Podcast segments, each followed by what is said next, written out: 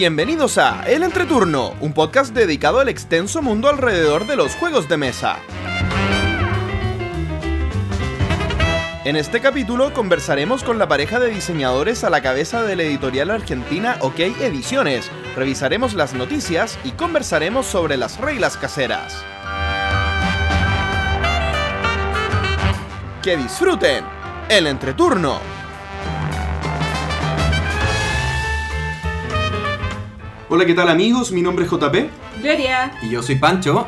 y estamos comenzando el Onceavo. décimo capítulo de El Entreturno. Estamos grabando el sábado 8, el capítulo que saldrá el martes 11 de abril. Oye, tenía lleno de errores el script, pero ya lo, ya lo arreglaré para el siguiente capítulo. ¿Cómo están chicos? Muy bien, muy bien. Más o menos, nomás, no tan bien. Sí, Le destaparon las patitas. sí Pancho está medio resfriado. Sí, así que perdonen de antemano cualquier potencial tos o estornudo que haya durante el capítulo. Voy a tratar de no contagiarlo. Ya, ya no voy a ser el, el único tosiendo.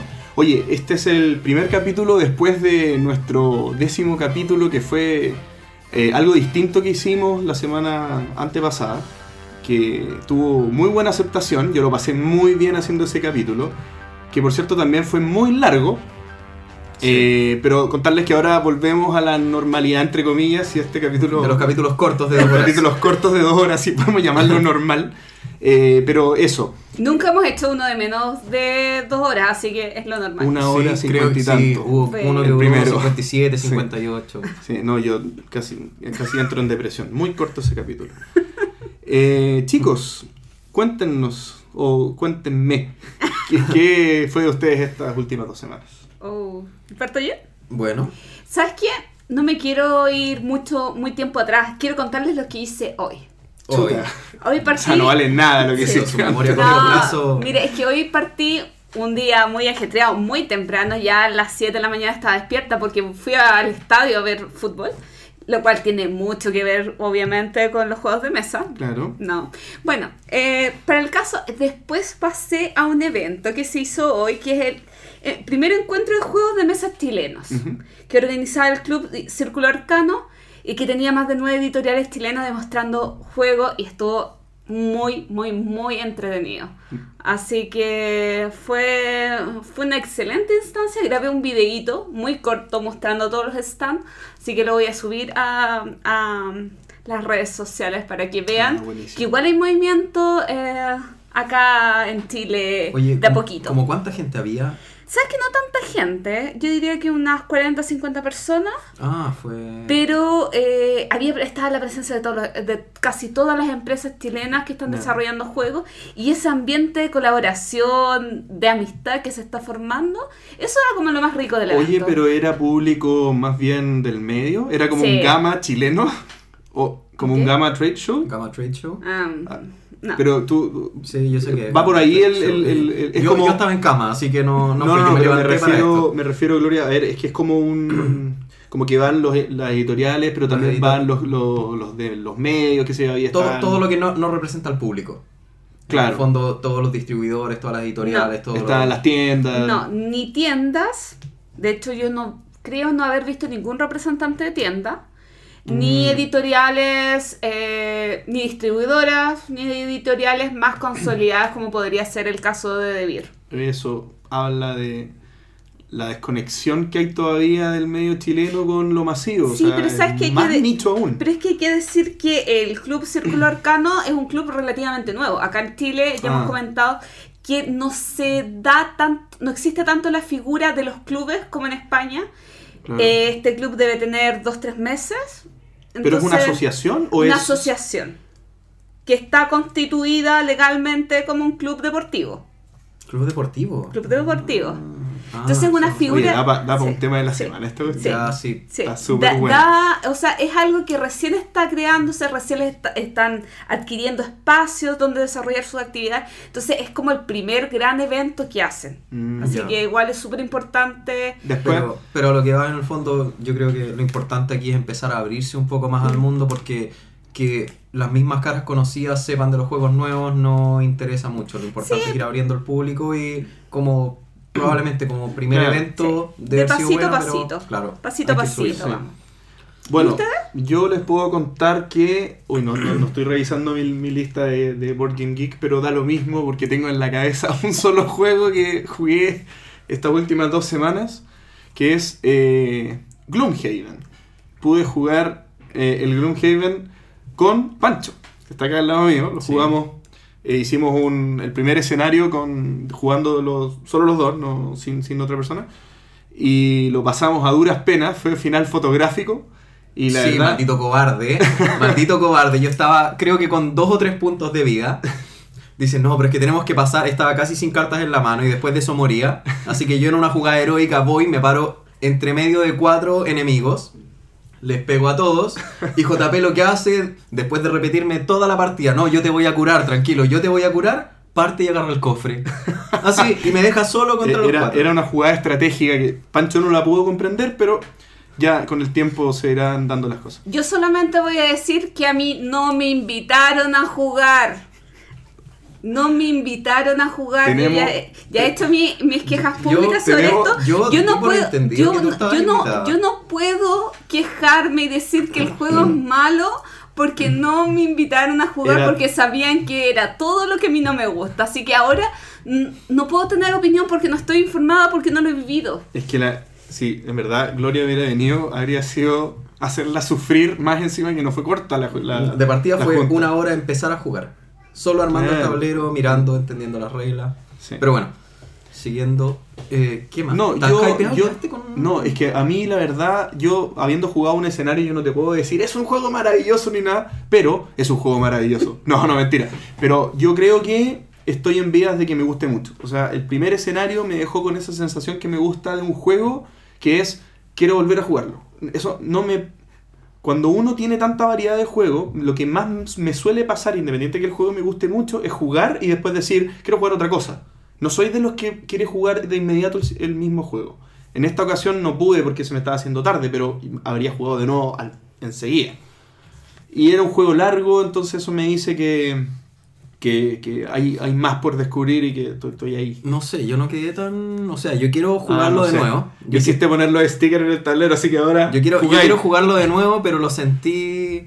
Lo sentí trancado. Probablemente fue porque la primera partida, o sea, teníamos que ir leyendo muchas cartas, Mm. había mucho que pensar. Sí. Eh, de hecho, es raro que un juego así te provoque un cierto análisis parálisis y este sí lo provoca. Es que es, como- es más euro, o sea, no Eh, es. Yo- o sea, tú no de Es que tú ves eso. No, está bien. Lo que pasa es que tú ves eso. ¿Has jugado Descent? No. Bueno, tú ves eso y te imaginas un dungeon crawler, eh, con dados y con mucha eh, incertidumbre y con más o menos que uno dice lo que quiere hacer, pero al final los dados tienen mucho que decir. Acá era bastante determinístico. Sí, o sea, es que el Con- tema con es que euro me refiero a eso, a todo determinístico. sí te da, pero te da la sensación de ser un, un típico RPG de computador. De hecho, cuando abríamos la, o sea, entraban los enemigos, se iban moviendo, todo te da esa sensación, pero no sentía que tuviera la fluidez de un juego así. Muchas Entonces- gracias por no invitarme. Pero. Entonces, entonces bueno, no, pero. Claro. vamos, yo no, estas nunca- semanas, además de eso, para no seguir con, con estos temas, yo No, hablemos de Gloomhaven todo el día. Jugué varios de mis juegos del top 10, así que estoy muy contento. Como. Y- Tírate un par, po. O sea, a ver, ¿qué jugué? Discoveries, Jugué, pues, si jugué Puerto conmigo Rico, Discoveries. jugué Discoveries con JP también. Eh, ¿Qué más jugué? Eh, Puerto Rico está en tu top. Sí, número 4. Ah. Número 4, ¿qué otro? Small World volví a jugar, así que no, estuvo, estuve Qué contento. choro, qué bueno. Así que eso, y eh, bueno, volviendo al capítulo 10, recibimos muchos comentarios. Sí, sabes que yo quiero hacer un. Bueno, contarles un poquito los comentarios. Eh, Luis Rojas nos escribió y eh, nos decía que lo creyó todo. Qué bien, hubo varios amigos que me dijeron. Sí, eh, ¿De verdad? Sí. Eso es como de las cosas más agradables que, que hubieran creado, que ido la farsa que hicimos. Y que bueno, que él sigue siendo del Team JP. eh, Pero, ¿qué más Eh, dijo? dijo que la Gloria le comenzó, terminó de convencer de comprar Fantasma Blade. Sí. Ya, sí, igual dijo algo, su- igual dijo Instagram. algo, igual dijo algo tuyo. No, ¿qué dijo? ¿Qué ya, que kit, Kitten in a Blender es la luz. es un juegazo, es un juegazo. Pero a, Oye, pes- yo- a pesar de ser amigo de Panto, sigue siendo el Team JP. Así yo no que- dije que fuera malo, ¿eh? ojo. Yo, yo dije que no me tincaba. Lo que pasa es que tenía, tenía dos detractores muy fuertes. A Gloria no le gusta porque Gato. son gatos. Y a Axel tampoco le gusta por ser gatos. Gatos. Axel es Y bueno, además es un tech data, así que yo creo que a ti no te gustaría, Gloria. Bueno, Oscar Salazar de Argentina también nos escribió eh, eh, que no compartía el tema de Pandemic Legacy y nos manda muchos saludos. Eh, también... Eso, eh, eso es un gran tema. Eso lo tenemos anotado como Sí. para el tema de la semana, ¿o ¿no? Yo, creo- o Legacy. sea, y, sí, es que sí lo podríamos hablar. te- Es que podría- es un gran tema, porque yo, yo no sé si, yo, bueno, tú, es tu Yo- número uno, así que claramente tú estás a favor de ese tipo de cosas. Yo lo- Pero yo- ¿cuál fue el argumento de Oscar se llama, cierto? Sí, es el argumento típico, que no le gusta romper las cartas, que es un tema de que un juego que se puede usar una vez. Ah, del tema bla, de que sea desechable, claro. Y claro, pero eso yo lo he comentado muchas veces, en especial con el Pandemic Legacy. Uno, no es necesario romper las cartas. Dos, si despegas los stickers, después de jugarlo tienes un Pandemic exactamente igual que el básico, Sí. por lo tanto, ¿y la diferencia cuántos serán? ¿10 dólares? 15 Sí, sí. dólares, por 15 dólares te llevas una campaña increíble, una aventura que de verdad vale la pena y después te quedas con el Pandemic básico. La única diferencia creo que son dos conexiones entre ciudades, viene una carta menos de epidemia y nada Ah, más. sí. Y además es ampliable, o sea, todas las expansiones tú se las puedes poner al Pandemic. Entonces, o sea, ese argumento no... no... Nicolás Carvajal también nos escribió, él es un chilombiano, así que no, un chileno que nos escucha desde Colombia, y eh, nos dice que somos su mejor compañía para correr. Muy bien. ¿Viste? Lo estamos ayudando a hacer deporte con los El- juegos de mesa. Yo ahora me compré una elíptica, Ah, bueno. así que espero también Ah, estar escuchando ¿Te podcast de compraste la una elíptica. elíptica? Bien. ¿Y se ve linda la ropa colgada ahí o no? Todavía no me la arman. Ah, ya. Bueno. Ah, Joel también nos escribió y no me algo que yo quiero destacar, que lo dejé hipeado con el tema de Super Reino.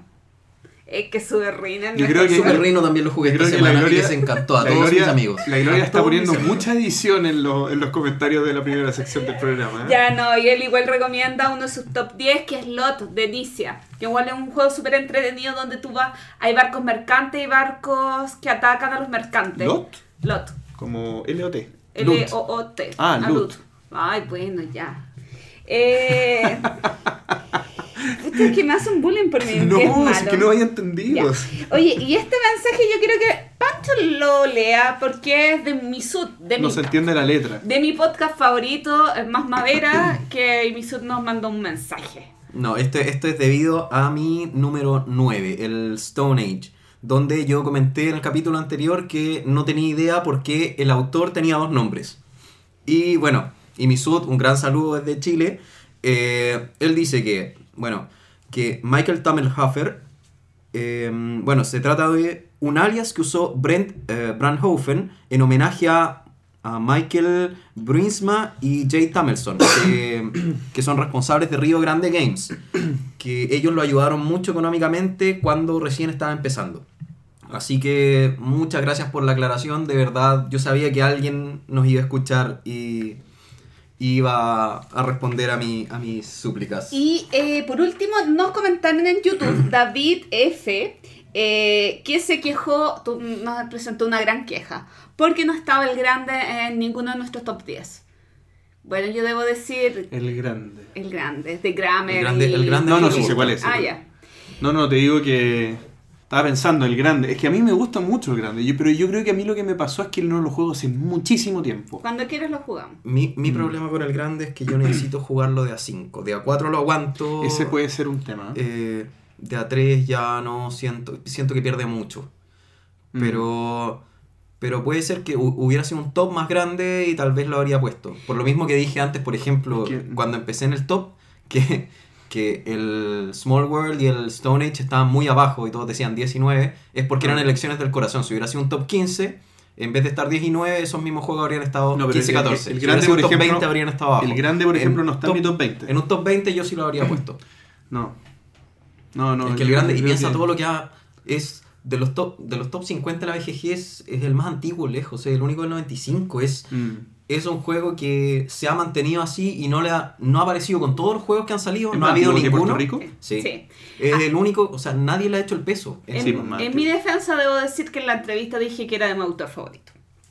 Así que por lo menos yo me salvé ahí. ah, el, el Kramer, ¿no? Claro, Sí. sí.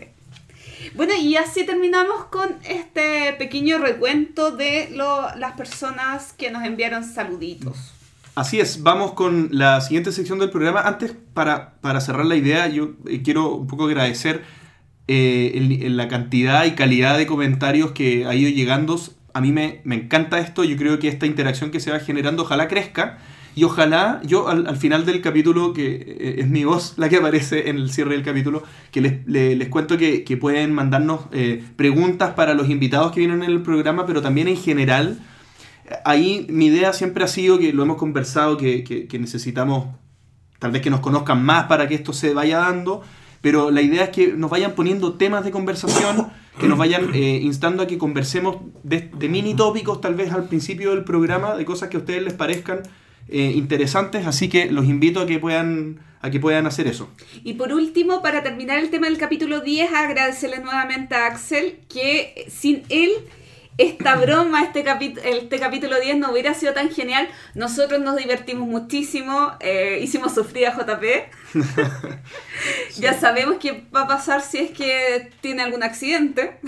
Así es. No, pero muchísimas gracias Axel por el tiempo, por el cariño y porque Por nos hiciste reír onda. muchísimo. Muy, muy buena onda y haber preparado su top 10 también fue súper, súper, estuvo muy bien ahí, así que todo muy bueno el capítulo 10, muchas gracias. Vamos entonces a la primera sesión del programa, la entrevista. Comenzamos la entrevista en el entreturno en este undécimo capítulo y en esta ocasión queremos presentarles a dos personas que son, eh, bueno, ellos son diseñadores gráficos argentino, argentinos y ellos están casados. Son un chico y una chica casados eh, que están a la cabeza de una editorial argentina que busca renovar la oferta cultural con juegos, cómics y libros argentinos y originales. Ellos actualmente están eh, llevando a cabo su campaña de crowdfunding en Kickstarter para lanzar el juego Cultivos Mutantes, con el nombre en inglés de Mutant Crops. Me refiero a Sebastián Cosiner y Rocío Oknienovich. Bienvenidos chicos, ¿cómo están? Buenas, ¿cómo están? Buena. Hola. ¿Todo, bien? por acá? Gloria está muy, muy No, es que- es que yo no desconcentrada. escuché a Rocío, entonces estaba esperando que ella dijera hola. Hola, hola. ¿Aló? Ahí sí. Ahí estamos. sí. Hola chicos, chicas. ¿Cómo Todo están? bien por acá, un agrado tenerlos en el programa. Muchas gracias por haber accedido a la invitación. No hay ningún problema. Estamos súper contentos de estar acá con ustedes. Buenísimo. Bueno, como comentaba en la, en la- en la introducción de la entrevista, eh, ustedes eh, están casados, pero Casados con están dos a la niños. cabeza... ¿Perdón? Casados con dos niños. Ah, Casados con dos niños. Wow. Qué bonito. De ahí nos cuentan cómo logran jugar, si es que, si es que se puede en algunas ocasiones. Cuando duermen. Y cuando duermen.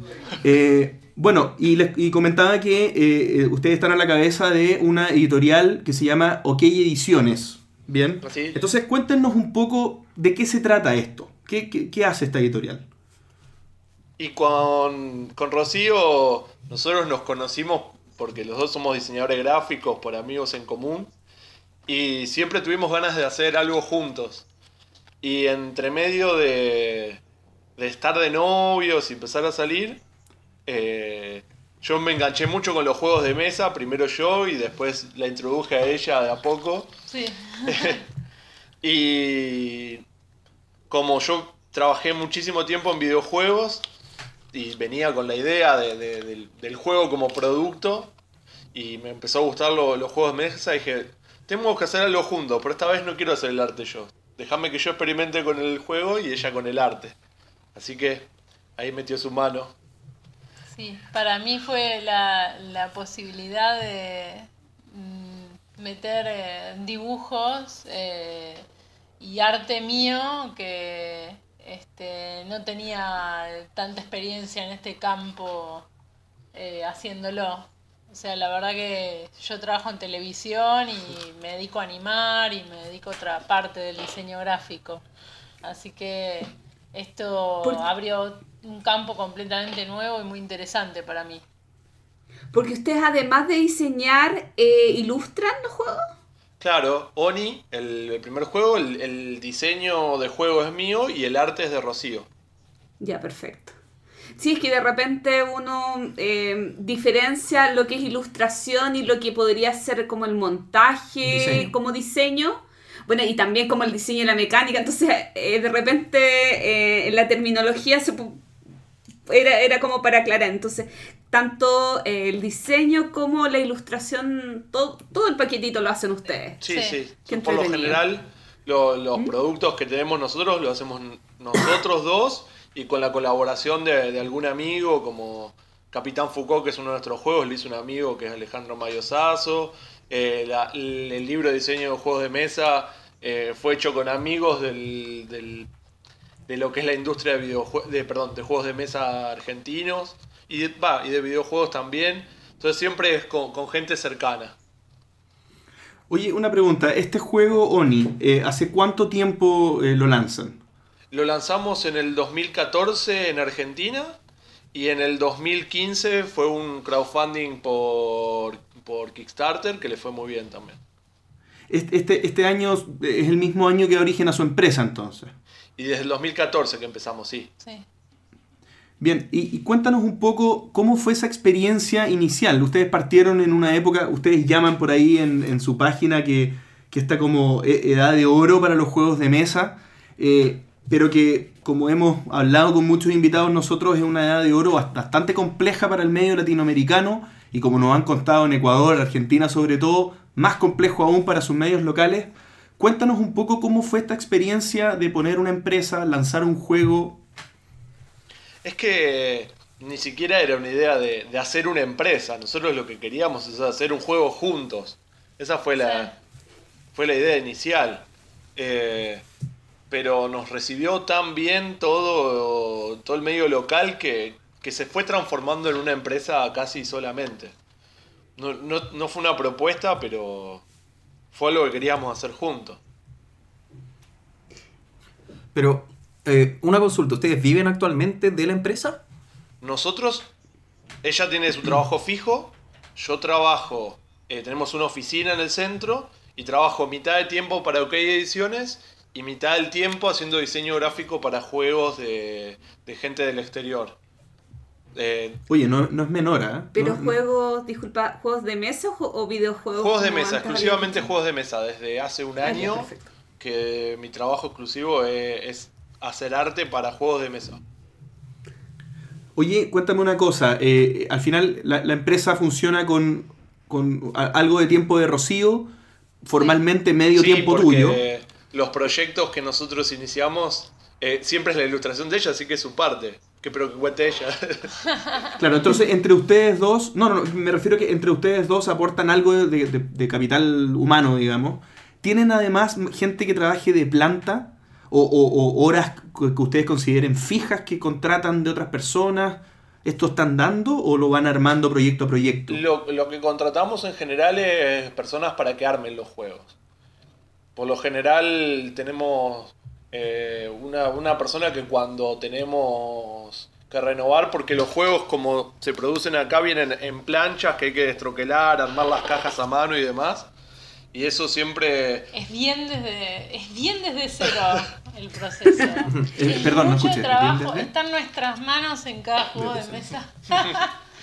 es así. Claro. Así que Pero tú, por lo general siempre le pagamos a armadores de, de juegos. Todas estas planchas están hechas en Argentina, ¿cierto? Sí, todo lo que hacemos nosotros es 100% argentino. No por una decisión propia porque nos gustaría Claro. imprimir en China, pero Claro. es imposible por, por, por la idiosincrasia y la política argentina, lamentablemente. Oye, quizás me adelanto un poco, pero tengo una duda con ese mismo manejo.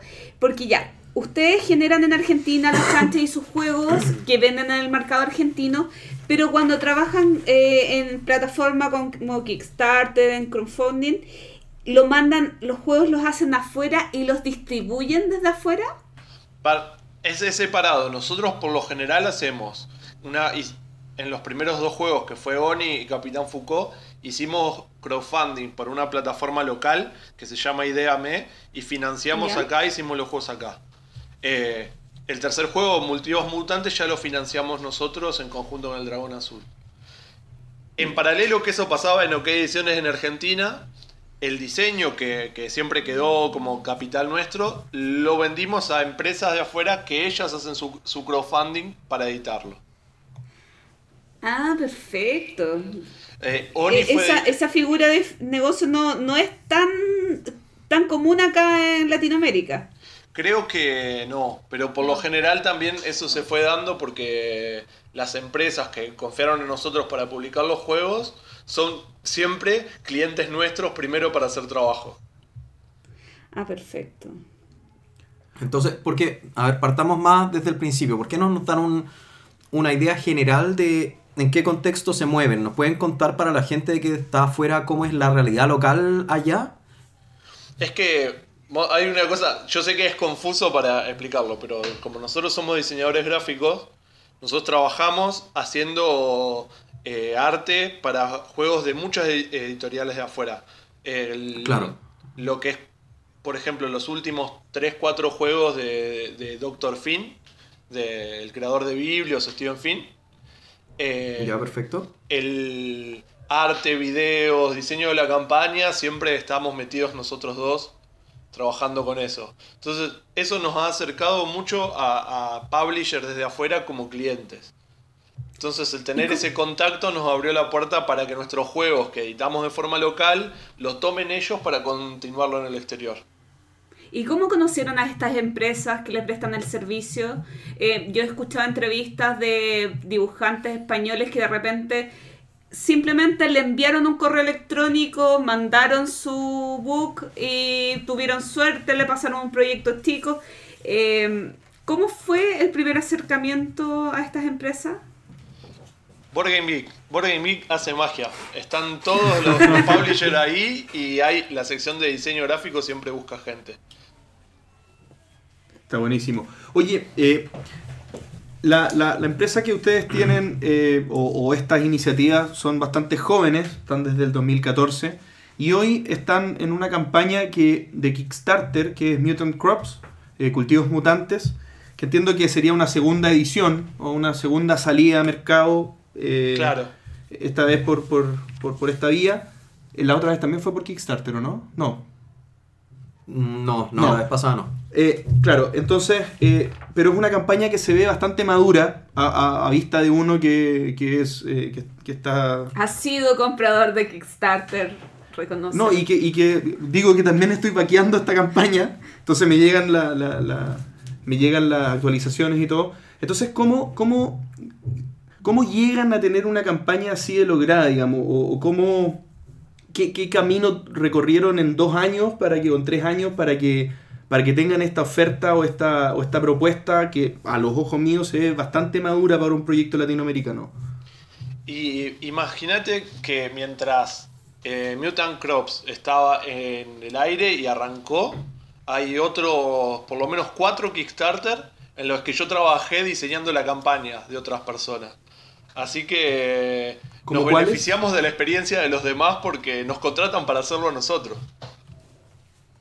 Ah, buenísimo. Y cuando tú dices la experiencia, bueno, ahí te pregunto cuáles son, pero cuando tú dices que tú participaste en eso, ¿qué tipo de trabajos hacían ustedes? ¿Te refieres entonces a los videos un poco o a la gestión que hay por debajo? Claro, eh, o sea, nosotros eh, ofrecemos nuestros servicios como, eh, por ejemplo, yo como ilustradora y como soy diseñadora, eh, yo hago motion graphics para televisión, o sea, tengo toda esa parte de experiencia y hago toda esa parte de diseño de los videos para Kickstarter. Si, para- si hay algún curioso y quiere ver el trabajo de Rochi, que busque la campaña de Cosmic Run Rapid Fire, el último proyecto de Dr. Finn, y el video que está buenísimo es de ella. No, a mí, a mí particularmente me interesa bastante.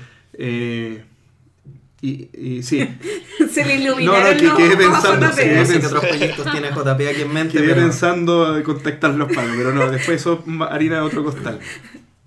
Oye, y bueno, quiero, quiero que nos hablen un poco de la campaña de, de Mutant Crops. Quiero entrar en detalle ahí porque me parece que, que- que es un paso importante para ustedes eh, le, le han puesto harto, harto amor a este tema, se nota. Eh, pero quiero que la describan ustedes. ¿Qué, qué, qué, tan, qué significa Eh, Mutant Crops para ustedes en este momento? ¿Qué pasos están dando? Perdón, no te escuché la última parte. creen con, con esto? Se, se fue. Hola, no los estamos escuchando.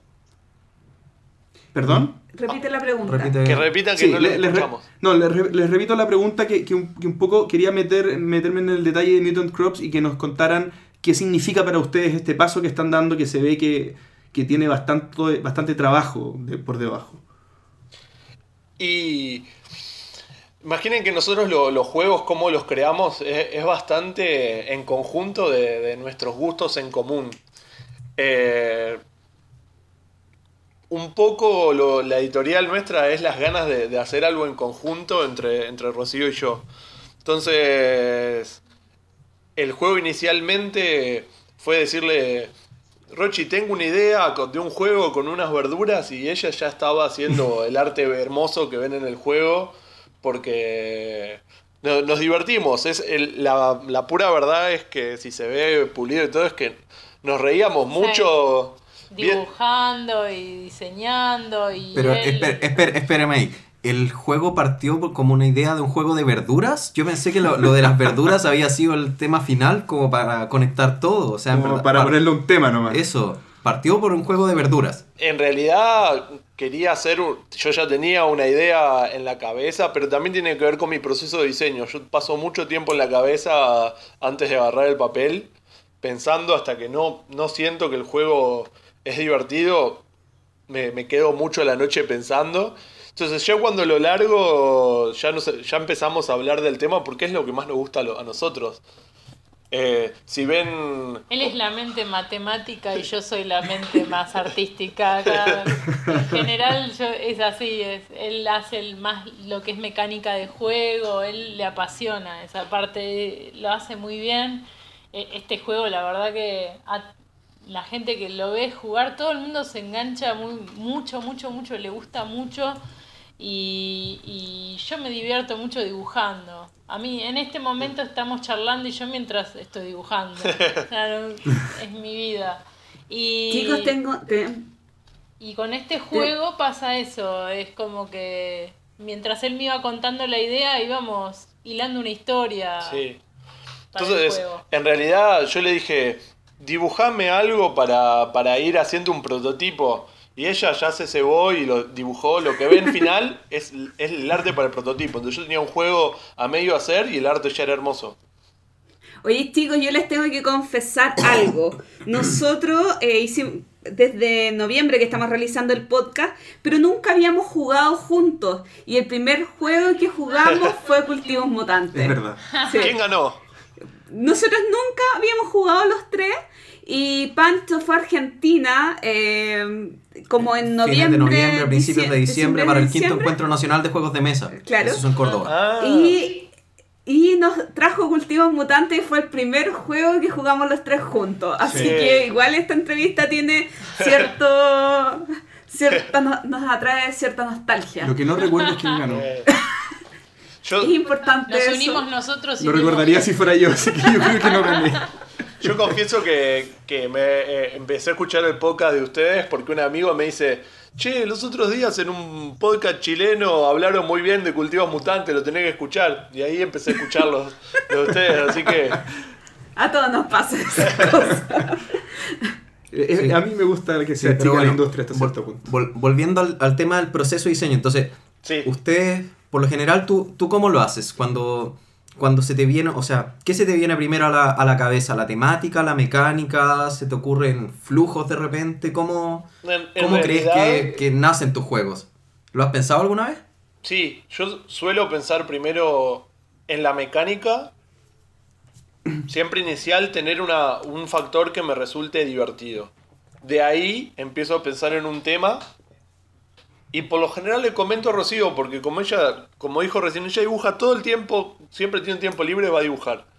Y si le comento algo enseguida me va a dar algo que me va a inspirar para seguir. Entonces por lo general empieza con una idea, pero muy rápido eh, hay un ida y vuelta entre, entre nosotros dos. Rocío, eh, una pregunta. eh, ¿cómo? Porque esto, esto de que esta pareja que, que- que- que nosotros, que son ustedes, digamos, que el diseñador de los juegos, el matemático y la, y la, la Artista. artista, eh, me parece que tiene millones de posibilidades. Entonces me dan ganas de preguntarte, ¿cómo tú vas eh, manifestando en, un dibu- en dibujos o en arte de un, de un proyecto eh, un juego? ¿Te, te, te un poco te, te nacen ideas a ti y, y las vas pegando en la idea o vas entendiendo cuál es el espíritu del juego y vas tratando de, de, de dar con un arte que un poco hable lo que quiere decir eh, Sebastián? ¿Cómo, cómo, van trabajando trata de eso? bajar a la tierra lo que los números que, que plasma en papel, porque yo veo hojas y prototipos llenos de números y él desarro- está acostumbrado a desarrollar las cosas así, yo no, obviamente no entiendo nada de eso. Y él trata de bajarlo un poco a la tierra y entre los dos, entre los dos vamos creando un poco la historia. Yo, a mí me gusta mucho el tema de, más allá de dibujar, me gusta mucho el tema de pensar la, la historia que tiene este juego y, y eso es lo que a mí más me prende. Y ahí enseguida eh, empezamos a encontrar el arte. Sí. Este, y ahí terminamos.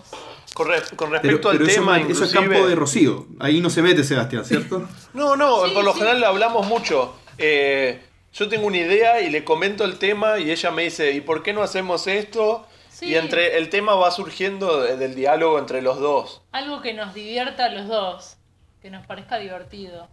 Sí. Creo que, Oye. que es lo central, porque realmente no estamos esperando hacernos millonarios con los juegos de mesa en Latinoamérica. Está muy lejos de que eso suceda. Entonces nos tenemos que divertir. Y por lo general los proyectos que salen en conjunto de nosotros dos vienen de, de charlar mucho y de, de hacer una cosa que nos deje conforme a los dos. Pero en realidad dan una rica dinámica. Tú ves la mecánica, ella ve la temática y entre medio eh, se forma un producto bien del corazón, bien, Totalmente. bien auténtico. Tiene, tiene mucho cariño siempre. Todos los proyectos tienen como mucho, mucho cariño porque nos enganchamos mucho y mucho humor. Eso me parece que es central. Eh, si te fijas, tanto Oni como Cultivos Mutantes, e incluso este, el proyecto de Foucault, todos Sí. tienen mucho humor. Nos, Sí. nos prende mucho eso a los dos. Nos gusta mucho que tenga algo de ironía o de cómico. Bueno, vamos a pasar algunas preguntas de, eh, de la gente que nos mandó por correo. Eh, Víctor Hugo y Pablo del Hugoísmo eh, preguntan, bueno, ellos no participan mucho, ahora menos mal que lo hicieron. Pero disculpa, no, para que los chicos sepan, Ludoísmo es una empresa igual que ustedes Ah. eh, acá en Chile. Ah, Que Perfecto. igual han lanzado algunos, algunos juegos, entonces como para que sepan que son sus colegas. No se han lanzado por crowdfunding, pero Muchos ellos viven saludos a ellos. actualmente de los juegos de mesa. Y no están casados tampoco ellos. bueno, eh, están en el capítulo 4 del podcast por si los quieren escuchar. Bueno, ellos preguntan, eh, ¿cómo piensan que ha influenciado la barrera de entrada eh, de juegos desde el, desde el extranjero en Argentina? Bien, pensando un poco en el crecimiento de la cultura de juegos de autor en Argentina, la cantidad de influencias a las que se pueden acceder, diseño, edición, etcétera. No entiendo, discúlpame, ¿la barrera de entrada de los juegos acá o de nosotros hacia afuera? Eh, eh, un poco, él, él lo que está, claro, eh, él está hablando un poco de la dificultad que hay de importación desde el medio Ah. local argentino y para que crezca la industria un poco trayendo juegos de autores ex- exteriores, digamos. Yo no, no pienso en esas cosas como buenas o malas. Creo que si uno lo plantea como negocios, los negocios se, se acomodan a la realidad y se hacen igual. Eh, ¿Por qué? Porque cuando la industria era muy difícil traer juegos de afuera, también era muy favorable para editar juegos de manera local. Porque la gente tenía ganas de consumir y era todo muy caro. En el caso de Oni era muy, muy difícil porque la importación estaba muy trabada en ese momento, entonces la gente quería comprar nuestros juegos. Hoy día que la importación argentina se abrió mucho, de hecho mucha gente cruza Chile a comprar juegos inclusive, eh, hoy, que hoy que sucede eso está bueno porque pueden entrar juegos de afuera, entonces los juegos siempre van a crecer y la barrera siempre se va a abrir mientras haya interés. El tema es que las empresas y los proyectos van a tener diferentes realidades. Pero creo que el tema de los juegos no para de crecer por, por, por una realidad o la otra, sino por cómo las personas que están de este lado tra- tratando de hacerlo crecer, lo ven. Hay meses o años que son mejores para los importadores, meses o años que son mejores para los editores, pero el hobby crece siempre. Perfecto. Eh, estoy súper de acuerdo contigo. En verdad me, me gusta la visión que tienes, que al final, claro, las empresas tienen que ver realidades. Tú no ves algo como positivo o negativo. Tú ves si está o no está y la posibilidad de que cambie. Bueno, hay dos Y miradas. Hay dos miradas. Eh, yo- yo- claro, yo, yo entiendo el punto de, de la empresa, Sebastián. Eh, yo, yo creo que hay dos componentes. Está el tema de uno tiene que buscar la oportunidad cuando es empresario y tiene que hacerse el espacio. Y por otro lado, uno analiza la industria como tal. Y uno dice, ve a los consumidores, por ejemplo, y ve cuál es la diferencia de, de- de- de posibilidad de consumo que tiene un consumidor de juegos de Argentina versus tal vez otros países. Y ahí uno puede encontrar o puede tener eh, comentarios, digamos. Pero, pero entiendo, o sea, eh, en, el fondo el, el- acento que pone Sebastián eh, me parece que tiene, tienes un punto muy importante que, que no hemos escuchado cuando ha salido este tipo de conversaciones. O sea, por lo general es bastante derrotista la conversación. Entonces es muy bueno el punto de vista, digamos. Mira, yo co- como editor y particularmente, este año nosotros no vamos a sacar otro juego porque la realidad argentina está muy difícil. Mientras cuando Enoni era muy favorable, hoy es muy desfavorable para, para editar para nosotros en particular. Entonces, parte de la campaña de cultivos mutantes y de poner nuestro énfasis en llevarlo afuera es que es el mejor momento para trabajar afuera, como en otro momento era importante trabajar acá. Siempre es una cuestión de ver dónde está la mejor oportunidad. Y creo que lo, más importante a otro editor o cualquier otro colega que esté pensando es que es, me parece una mala política diseñar para solamente un lugar. Los juegos se juegan en todo el mundo. Eh, yo ah, me han hecho entrevistas de Alemania, de Alaska, de España y la, la realidad es que todo el mundo está pendiente de las últimas campañas de Kickstarter, todo el mundo está viendo qué hizo Uwe Rosenberg, todo el mundo juega lo mismo y tenemos que pensar que el, que el mercado es local y no es local, digo, es, es mundial y trabajar como si fuera mundial. Porque es verdad que nosotros bueno. tenemos una realidad un poco más, más dura, pero el panorama que tenemos es del mundo, no es de solamente del lugar con que estamos. Si nuestro juego es bueno, tiene que llegar a todos lados y tiene que llegar a editores y tiene que llegar a, a todos los jugadores y un poco borrar el límite de, la, de las nacionalidades. ¿Es más dura la realidad? Sí, pero también es muy lindo la chance de poder llegar afuera.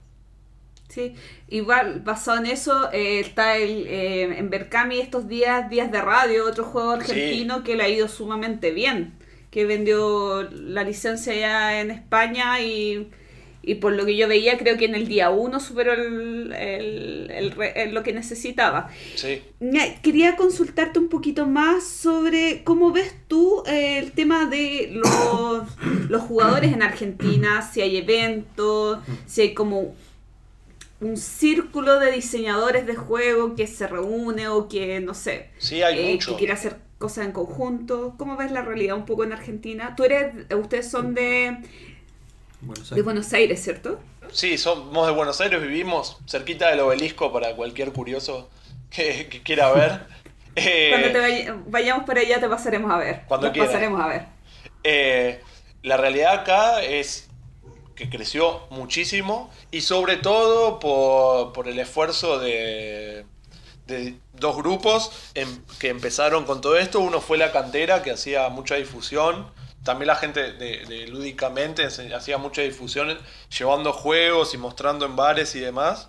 Y en los últimos años llegó la gente de, de Geek Out que empezó a hacer eventos muy grandes sin ir más lejos, el evento del año pasado, de mayo del año pasado, eh, fueron 1.500 personas, lo cual es un número súper importante porque realmente todos los, los que estábamos eh, mostrando nuestros juegos no paramos un segundo y están planteando otro evento ahora en mayo, el 6 de mayo, y estamos seguros de que va a ser aún más grande todavía.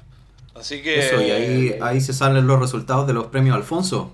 Claro, esos son la- los que organizan estos eventos, son los que dan el premio Alfonso, que son, creo que son los indicados porque sus reuniones siempre están llenas de gente y siempre ha ido muy bien.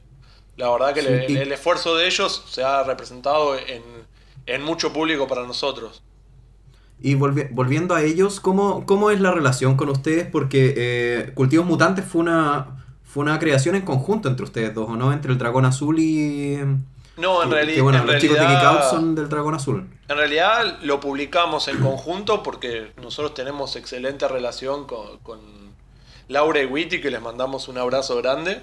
Eh, en realidad surgió de, de charlas de editores, de la realidad y de decir, bueno, qué, qué se puede hacer y demás. Y ellos no- no- nos propusieron hacer un juego en conjunto y nosotros ya teníamos listo, lo íbamos a editar solos con una campaña de crowdfunding ellos dijeron, no, lo queremos editar con ustedes.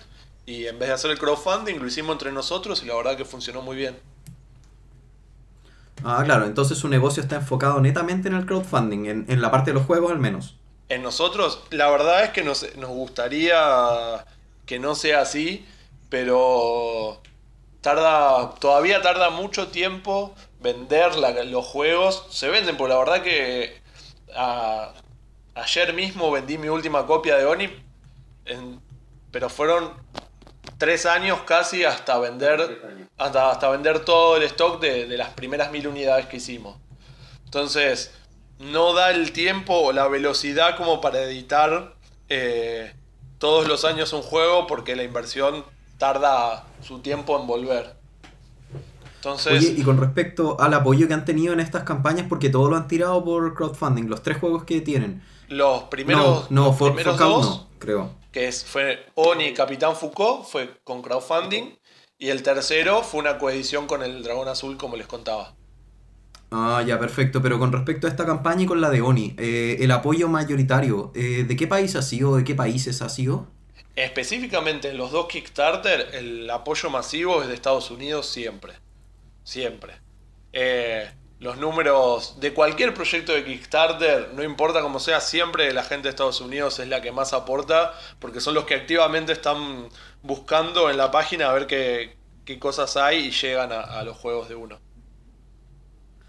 Si bien Ah, hay, Perfecto. Y, y bueno, y con respecto a, a este mismo Kickstarter, para Sí. Oni, ustedes se contactaron eh, con, con Tree Sharp Games. Sharp Games. Pero para. Pero para Cultivos Mutantes lo hicieron con The Ateris Games. ¿Por qué, Games. ¿Por qué se cambió? Eh, le mando una- un abrazo muy grande a, a Fred de Trisharp Game, que no va a estar escuchando esto, pero Probablemente él, no. él es de, él es de Luisiana. En Luisiana hubo un tornado y prácticamente perdió su casa. Así No. que eh, la realidad es que no edita más juegos porque ha tenido un tema muy delicado en su Un vida. año tremendo. Sí, Pobre eh, el, año, el año anterior, y eh, mientras terminábamos, Oni tuvo un infarto. O sea, imagínense, pobre muchacho, no está para editar juegos, así que quedó por una cuestión de fuerza mayor que pasamos de empresa. Pero en realidad nos llevamos muy bien con él, y aunque no, como digo, no lo está escuchando, pero le deseo lo mejor. Ah, perfecto. Y con respecto a estas empresas, ¿qué, ¿cuáles son las condiciones con las que trabajan? Eh, en el fondo, ellos se llevan un porcentaje de la campaña o, o- En realidad, o cómo lo hacen. Nosotros trabajamos como, como si fuera el diseñador que licencia su juego, nada más. Yo participo, ayudo activamente en la campaña por el interés de, de mi creación, pero yo después recibo un porcentaje como cualquier otro diseñador de cualquier otra empresa y con unos porcentajes similares en el mundo. Principalmente eh, es, es visibilizar el trabajo que tienen ustedes. Sí, en realidad nosotros ya hicimos el arte, ya tuvimos nuestra ganancia en Argentina por la venta. Lo que queremos es verlo en el mundo y el trato es edítenlo como si fueran un publisher y llévense su, su ganancia y nosotros un porcentaje. A propósito de eso mismo, eh, claro, ustedes tienen su ganancia en Argentina, pero eh, estos juegos igual tienen, al, por lo menos el Cultivos Mutantes tiene dependencia del idioma. ¿Cómo ven? eh, ¿Solamente le queda para la gente apoyar en Kickstarter sí tienen texto abajo algunas cartas. Ah, sí. Eh, yo que soy cero inglés, eh, ¿cómo ven eh, el acceso para latinoamericanos en sus juegos? En general, eh, ¿sería solamente a través de Kickstarter? ¿O han pensado en alguna asociación o han enviado a algún otro país de Latinoamérica? Te, te- te soy sincero, enviar juegos dentro de Latinoamérica, el correo Carísimo. argentino es carísimo. Es, no sé ni siquiera si vale la, la pena que alguien compre nuestro juego. Siempre me da mucha vergüenza cuando alguien me dice, quiero que envíes mi juego a Chile y voy a preguntar el envío y son más de 20 dólares el, el envío. Me, da mucho calor responderles lo que, lo que tendría que cobrar por el envío. Eh, así que eso siempre es un factor en contra. Y después, eh, las- editarlos en español, la verdad es que para proyectos pequeños como puede ser Cul- Cultivos Mutantes en inglés, Mutant Crops, que es, es un juego chico, implica mucho esfuerzo y mucha logística. Entonces, salvo que el publisher esté activamente interesado, casi que lo descartamos. Es una pena porque me gustaría, creo que el mercado más lógico sería llegar a Latinoamérica, pero a su vez es el más difícil. No hay una herramienta tampoco. Chicos, sobre el libro que editaron eh, de creación de juegos de mesa, eh, Juan Camilo Sierra nos consulta si hay alguna opción de compra eh, fuera de Argentina y, y yo quería hacer un poquito un nexo. Em, en España está terminando el Berkami por un juego que no recuerdo cómo se... Perdón, un juego, un libro. No recuerdo cómo se llama, pero tiene relación con eh, juegos y educación. Eh, y ellos lanzaron, además de eh, el PDF, entonces yo me preguntaba, ya que los envíos en Latinoamérica son tan caros, ¿alguna opción de cuando hagan un, algún, eh, alguna, perdón, se me fue la idea, alguna cosa en plataforma, también quisiera la opción PDF para los latinoamericanos que quieren acceder a sus juegos? No sé si han pensado en algo así, o Eh, lo hicieron así, la que no me enteré. La verdad que con el tema PDF no, no avancé, era una, era una de las ideas de publicarlo por PDF, pero una de las cosas que nos, no- nos preguntamos realmente es si el libro no es demasiado argentino, porque nosotros tenemos, hablamos de crowdfunding y hablamos de, de, autoedición, y la verdad es que la autoedición en Argentina no se parece en nada a la autoedición en Chile, porque ustedes tienen acceso a China, por ejemplo, lo, lo que han hecho eh, con mi tierra y con esas cosas, la calidad que llegan de los juegos de Chile, a nosotros nos da un poco de vergüenza de nuestros propios juegos no poder llegar a eso. A la hora de Bueno. poner un libro, yo pienso, nosotros estamos hablando de nuestra realidad y no será una cosa inclusive... eh, diferente o equivocada para la persona de Chile y no conozco la realidad de cómo es el resto de Sudamérica. No, no quisiera eh, cobrarle a alguien algo por algo que después eh, tal vez no le resulta útil. Entonces, eh, en la verdad es que estoy en duda y de esas dudas terminó pasando en que nos quedáramos en el mercado local. Bueno, la verdad es que yo cuando fui a Argentina me traje muchos de esos libros. Yo fui en parte para conocer lo que había allá y en parte para comprar algunos productos.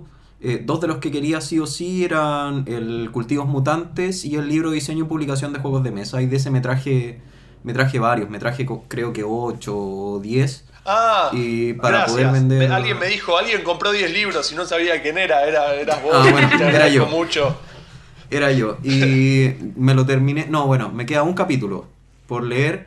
Y la verdad es que el libro, dentro de todo, si bien tiene un matiz argentino, eh, hay muchos capítulos que son súper internacionales. O sea, parten con, con la realidad, o sea, con la historia de los juegos de mesa, de dónde vienen ciertas terminologías. Esas son cosas generales. La parte de publicación ya un poco más Sí, a cómo es la realidad de ustedes, sin embargo eso siempre se puede matizar y uno siempre puede entender que las opciones que dan en el libro no son todas las que hay o puede que haya alguna que, que Sí. nosotros no tengamos, pero en general en ese sentido yo lo encuentro lo suficientemente internacional y en Amazon ya se da la opción de poder vender los libros en PDF por un par de dólares y si el trabajo ya está hecho, yo encuentro que es bueno, de hecho ahora que nombraste antes a, a Laura, el capítulo que tiene ella es un capítulo muy bueno y que sirve mucho. Sí.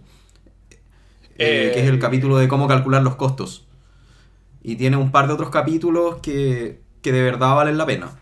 Ok, te, te tomo la palabra. La verdad es que me voy a quedar pensando y lo voy a investigar eh, desde de esta charla porque tener la opinión de una persona de una realidad diferente que me diga que vale la pena, entonces tal vez amerita que lo investigue.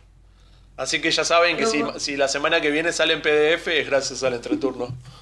Sí, yo voy como en el capítulo 6, así que todavía no, no, no avanzo mucho. El libro, al menos a mi ojo, el libro fue, fue mejorando cada vez más. Probablemente porque yo también de la historia ya sabía mucho de cómo diseñar, tengo mis teorías porque yo diseñaba, pero bueno. Em, Bueno, volviendo, pero, o sea, ¿sabes pasando al tema de los libros, que ya, ya nos pasamos ya, pero al final ustedes empezaron con la idea de hacer un juego entre ustedes. ¿Cómo llegaron de ahí al segundo? ¿Y cómo llegaron de ahí al, a los libros? ¿Y cómo llegaron después a Era? Y los otros proyectos que tienen. ¿En qué momento esto empezó a tomar ritmo y dijeron, bueno, haga- hagamos algo más constante? Bueno, una de las cosas que, que sucedió es que después de editar Oni, mientras yo editaba Oni, conocí a Alejandro Mayo Sasso, que es el autor de Días de Radio, como que estaban comentando. Particularmente, yo lo digo siempre en todos lados, para mí Días de Radio es el mejor juego argentino, porque es el único juego que no reemplazaría con ninguna otra opción de ningún juego de afuera. Para mí es el mejor juego de narración que, que jugué. Y eso... Sí, es bien particular. Eso yo soy, yo soy muy fan de Días de Radio. Entonces me, me llevé muy bien con él desde un principio y me contó su idea de hacer un juego de filosofía. Y, entre las risas entre nosotros y, yo respondía, pero deberían ser extraterrestres y venir a, a, hacer filosofar a la Tierra y demás. Eh, me dijo, bueno, pero ¿querés hacer, eh, ¿querés hacer el arte? Y yo dije, sí, hago el arte. Y después, como me estaba yendo bien con él, dije, ¿y si lo edito yo? Me dijo, bueno, dale. Y la verdad es que también se fue dando naturalmente. Y ya con, con dos proyectos en la calle, eh, se me ocurrió Cultivos Mutantes y prácticamente ya cuando tenés tres productos en la calle, quieras o no, sos una editorial. Y Claro. una de las cosas que, que sucedió es que como Oni fue uno de los primeros juegos que tuvo tan, tanta exposición en el mercado local, empecé a recibir mucha gente que me preguntaba cosas. Y muchas personas que, que querían saber mi opinión o mi experiencia. Entonces dije, che, yo sé de algunas cosas, de otras no, y siempre los refería a otras personas. Y digo, y si en vez de referirlo a otras personas junto a la experiencia de ellos, le pido un artículo, una, una opinión o algo. Y dije, Rochi, ¿dibujás la tapa? y, y salió. Más que, más que nada por, para responder a, la- a las preguntas que venían. Eh, Buenísimo. Eh, chicos, es- estamos llegando a, un poco al final de la sección, pero tenemos algunas preguntas eh, acá que nos pregunta la gente que nos escribe el programa. Eh, hay un par de, preguntas bien interesantes. Juan Camilo Sierra vuelve a preguntarnos. ustedes, Rocío y Sebastián, luego de adentrarse en la creación de juegos de mesa, ¿cómo enfrentaron después, desde ese momento, el mundo de los juegos de mesa desde el punto de vista de jugador? ¿Sienten que ya no juegan igual ahora que ya es parte de su actividad? Eh, depende de cómo, juegue y con quién. Es como muy, muy, muy diferente con el público. Sí me pasa es que eso ya me, ya me sucedía desde antes, que yo no juego a ganar, sino que lo juego a romper. Es saber cómo, cómo estirar la mecánica, cómo hacer cosas raras con el juego y siempre me, me divierte esa parte. Yo tengo dos amigos que le mando un saludo a, Fede y Mael que, que siempre juegan conmigo. Nos reímos eso porque siempre estoy tratando de estirarlo hacia un lado o hacia el otro y digo, déjenme, déjenme que voy a probar algo. Y yo creo que, que ya tenía cabeza de diseñador antes, antes de jugar. Y pero ya hacías eso con los videojuegos. Sí, también. Eh, o cuando tiene algunos juegos que los juega, bueno, tipo la agrícola. Sí. Juega a romperlos básicamente. O sea, es increíble, pero juega a romperte un Blade juego. Tester. Y lo hace con los videojuegos, te rompe el videojuego, juega hasta romperte el videojuego. Es como una cuestión de cabeza de él. Oye, pero muy importante eso, ¿eh? De- Desde el punto de vista de un diseñador, alguien que, que estire a los límites el juego para justamente para que, que, que sea consistente, para que para que Eh, funcione, digamos. Yo siempre digo que para mí el, el ejemplo está que cuando era chico y me regalaron una- un autito a control remoto, lo primero que hice es desarmar el control remoto para ver cómo funcionaba.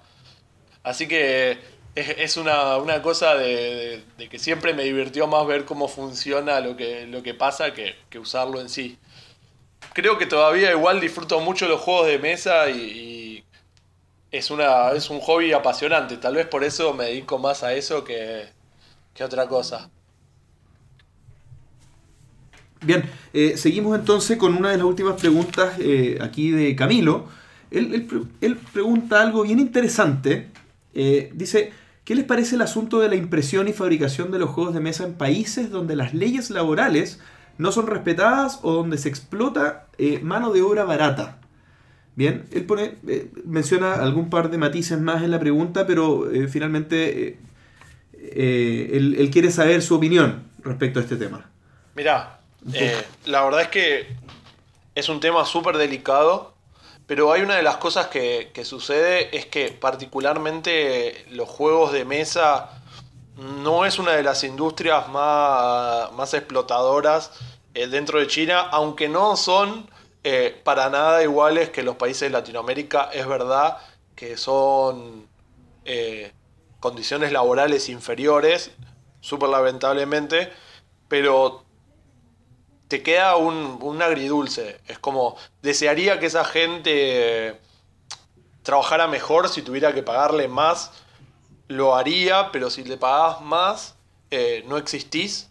La verdad es que no existís. No, no, no podés llegar a los costos para que un juego se imprima. Y uno está medio a veces atrapado en el sabor agridulce de lo que sucede en esos lugares. Sí, sí puedo decir que por lo general las empresas eh, muestran mucho sus condiciones de trabajo y el producto de papel, específicamente del papel y de la impresión, les deja unos márgenes muy altos en comparación a otras industrias, a las empresas de China, y las condiciones de las empresas son bastante buenas porque uno puede ver videos, puede ir a las fábricas, eh, lo ofrecen y lo, lo muestran, porque se sabe que muchos de, de los editores de- del mundo no están de acuerdo en, en las condiciones laborales de China. Entonces, específicamente, las industrias de juego hay una, hay una influencia del cliente ahí y por lo menos es lo que dejan ver. Me gustaría algún día ir a China a mí para verlo con mis propios ojos y no estar diciendo algo en un podcast sobre algo que no vi. Ojalá pudiera decir eso, pero la verdad es que estás en esa sensación agridulce de hacer el proceso normal de todos los demás o estar en condiciones inferiores y no llegar. Es delicado el tema. ¿eh? Yo Sí, nunca lo había pensado. Es súper delicado. Es súper delicado y ojalá se- pudiéramos... Se, da harto el tema. Se conversa harto que en el fondo hay, hay empresas que prefieren mandar a producir juegos a Alemania o a Polonia o lugares donde saben que las condiciones son buenas. Sí, Pero también dicen que como en Polonia eh, tienen mayor control eh, por la cercanía, también eso es un, un tema porque prefieren ahí no a China. Que igual es Claro.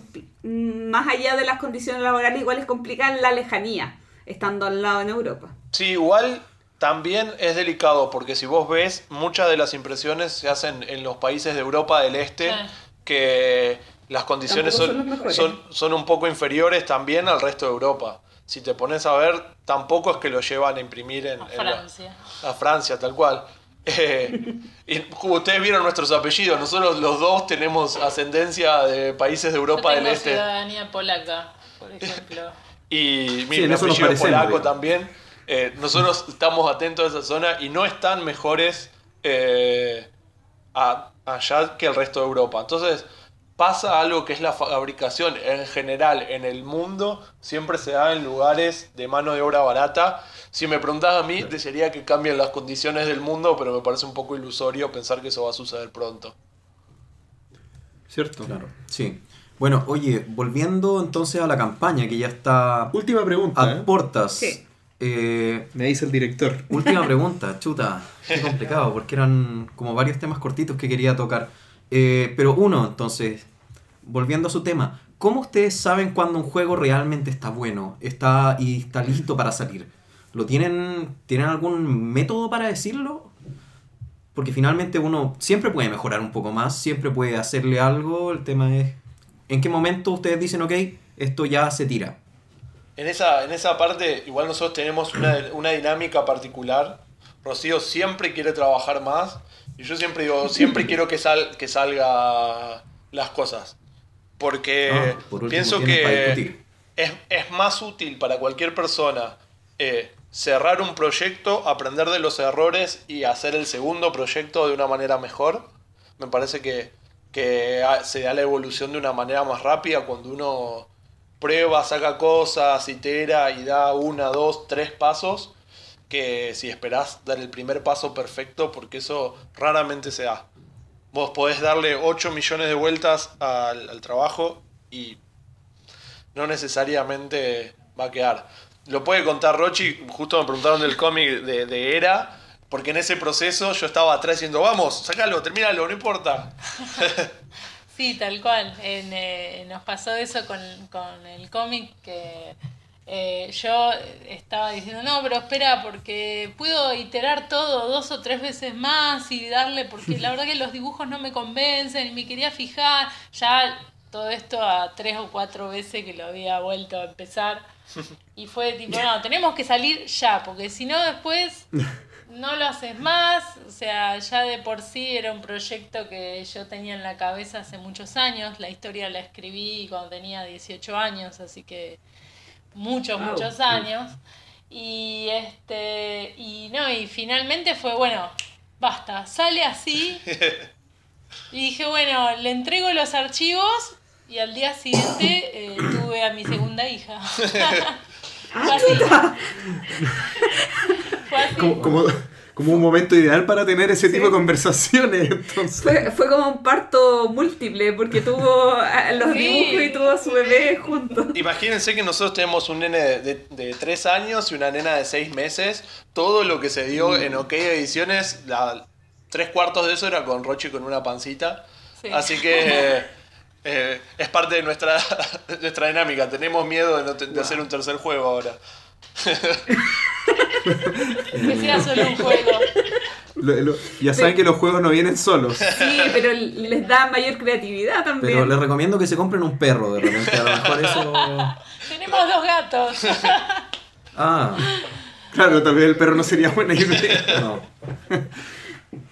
Oye, estamos llegando al final de la entrevista, pero me gustaría que cerraran ustedes con, con la idea más importante que se les venga a la cabeza de esta experiencia que ustedes eh, tienen en, en OK o, o algún consejo para, para gente que quiera seguir el camino que están siguiendo ustedes. Hay que lanzarse. Hay que hacerlo y no hay que pensar en las limitaciones.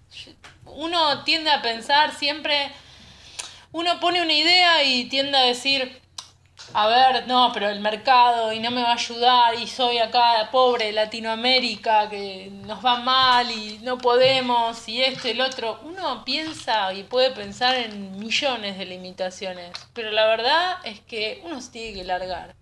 Sí. Es más, eh, uno dice Latinoamérica y se queja de eh, los problemas que tiene y de, de cuáles son las dificultades, pero si uno habla con la gente de Estados Unidos y los editores de allá, ellos tienen su lista de problemas muy largos también y que a los latinoamericanos no nos llega esa información. No, siempre uno tiene problemas, es, es- Sí. siempre hay problemas. Entonces la idea es hacer igual. Sí. eso es importante. Si, si esperás hacer esto por hacerte millonario, tal vez no tendrías que pedir consejo a nosotros Ah, no. porque probablemente somos demasiado hippies para eso. Sí. Pero si lo que quieren a- es hacer un proyecto y hacerlo, es trabajar mucho, estudiar mucho, que, que es importante también ver el mercado, ver eh, lo que hay, qué es lo mejor para hacer, cuál es el mejor momento. Pero una vez que está ese estudio, hay que hacer, terminarlo lo mejor posible en un tiempo determinado, porque estar, conozco mucha gente que ha estado años y años con su proyecto, y si bien han llegado proyectos muy lindos, les ha trabado la experiencia de eh, uno segundo y un tercero. Y uno, yo no soy la misma persona ahora que hizo Oni, ni la que hizo Cultivos Mutantes, porque he aprendido mucho de sentarme a ver con el juego editado en la calle y los comentarios de la gente después. Yo pensé, le soy sincero, pensé que Cultivo Mutante no iba a gustar. El día que presenté dos prototipos que tenían el juego que a mí me gustaba, la gente no le gustó y la, el Cultivo Mutantes les encantó. Entonces me, me, me asombré yo y seguí por eso. Entonces es importante tenerlo, tenerlo, mostrarlo y salir. De eso yo quisiera rescatar eh, lo que tú dijiste, hacer, hacerlo, ir cerrando las cosas y lo otro es lo que se haga, que se haga bien. Porque ustedes se nota, o sea, es cosa de entrar a su página y ver que cada juego tiene un video, tiene mucha información. Así que yo no tengo nada más que decir. Wow. Eso nomás. Eh, han dejado ca- casi callado a Francisco. Eso es. Oye, eh, interesantísima la conversación. Muchas gracias por compartir con nosotros eh, su- sus respuestas y, y este excelente consejo. Pero siguen con nosotros en el resto de las secciones del programa. Vamos ahora con las noticias. Y comenzando con las noticias en el entreturno, eh, para este capítulo tenemos tres grupos de noticias. En el primero, partiendo por los eventos. Como todos saben, se viene el Día Internacional de los Juegos de Mesa, que es el sábado 29 de abril, o más conocido como el Tabletop Day.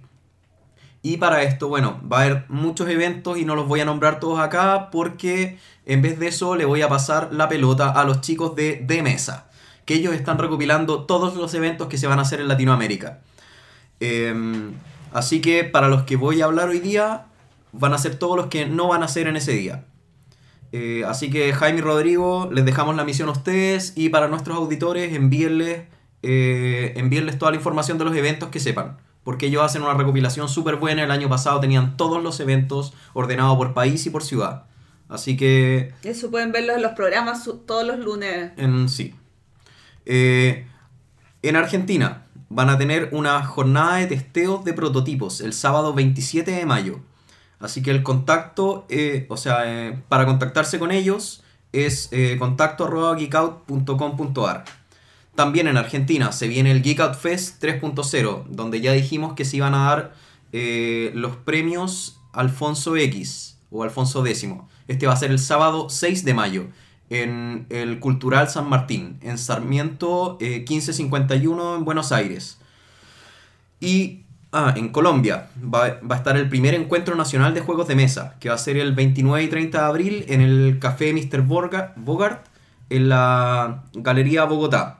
Vamos a dejar la información ahí para los que quieran saber, pero además se va a realizar, lo importante ahí es que se va a realizar un taller práctico o workshop para los hipsters, eh, donde van a enseñar cómo diseñar juegos y de hecho van a tener un reto, o sea, el workshop se llama reto, creo mi juego, así que los que vayan van a tener que salir de ese taller con un juego diseñado.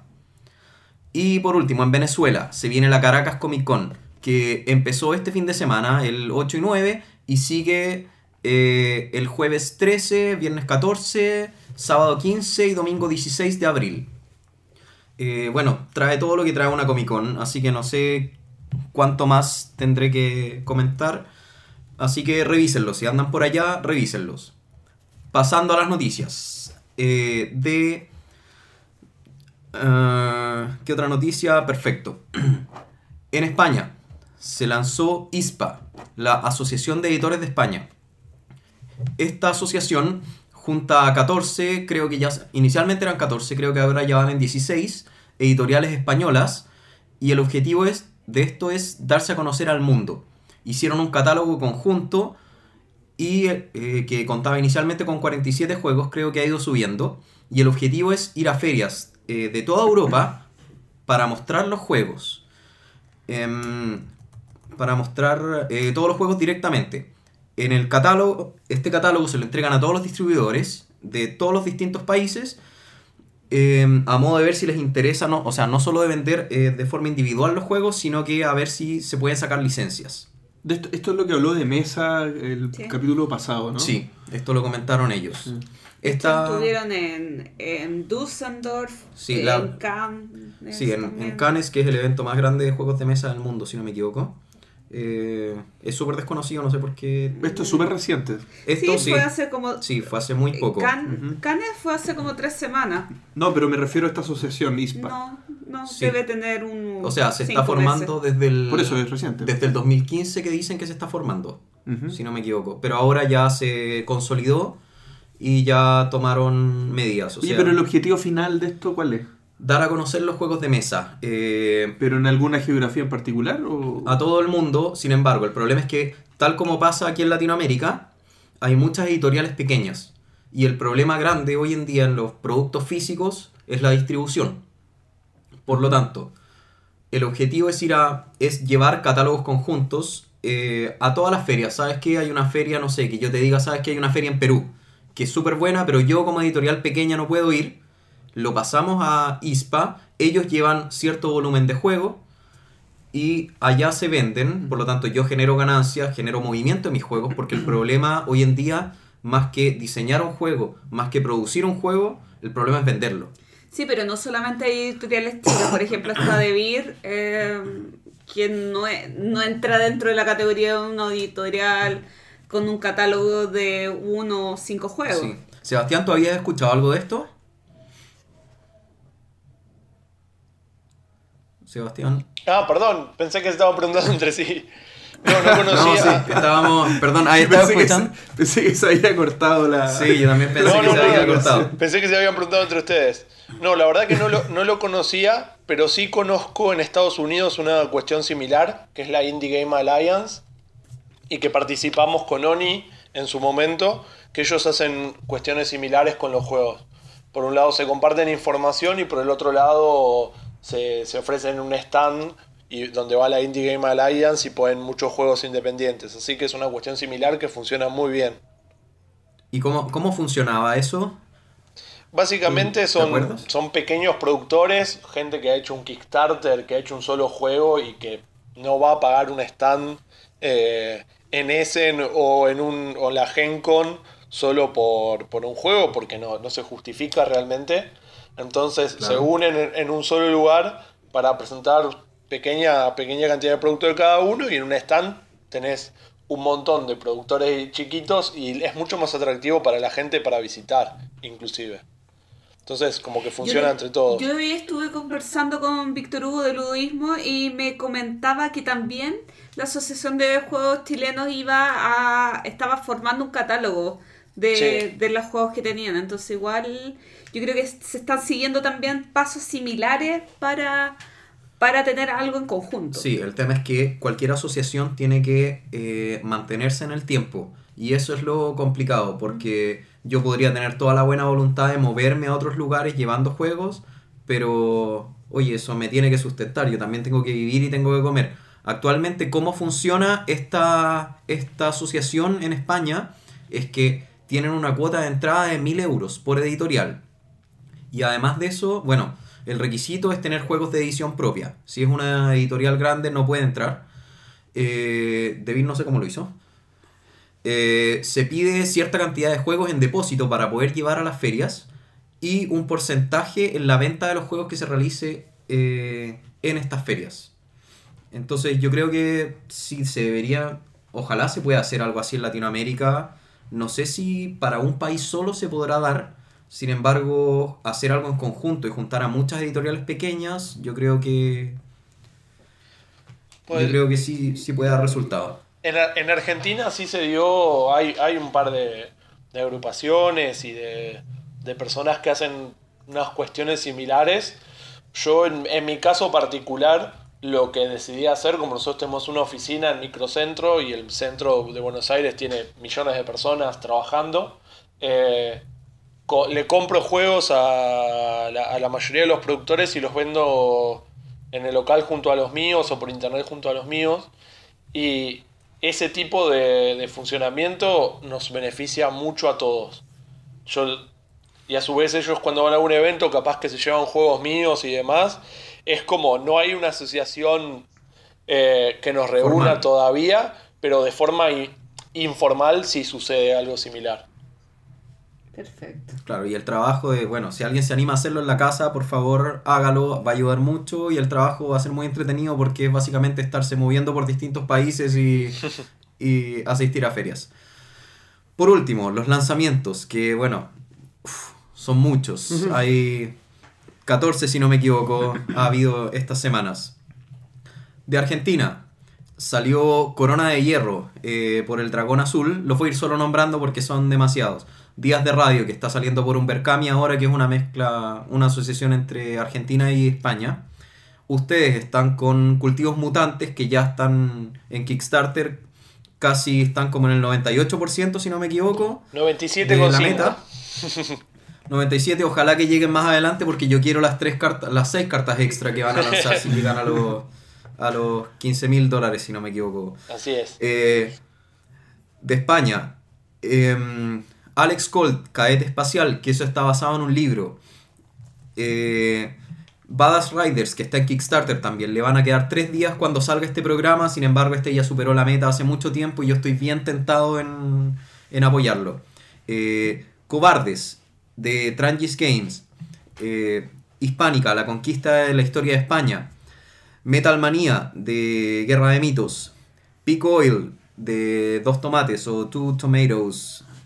Em, y Pe- Pentaurus Duel de Amphora Games. Eh, bueno, en España se volvieron locos. Y Worlds de Vena- Venatus. ¿Cuántos son de España? 1, 2, 3, 4, 5, 6, 7, 8.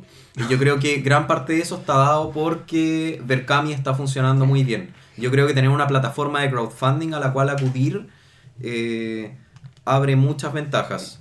Y los otros lanzamientos son de México, eh, que ellos tienen, lo habíamos nombrado antes, Detestable Games, es una especie de incubadora de juegos de mesa y lanzaron 10 juegos. Ah, wow.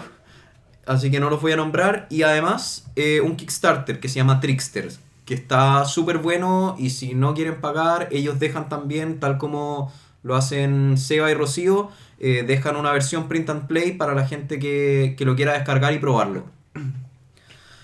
Así que, bueno, eh, es, son muchos los lanzamientos. Yo creo que esas son las noticias por ahora. Así que, bueno, seguimos con el tema de la semana.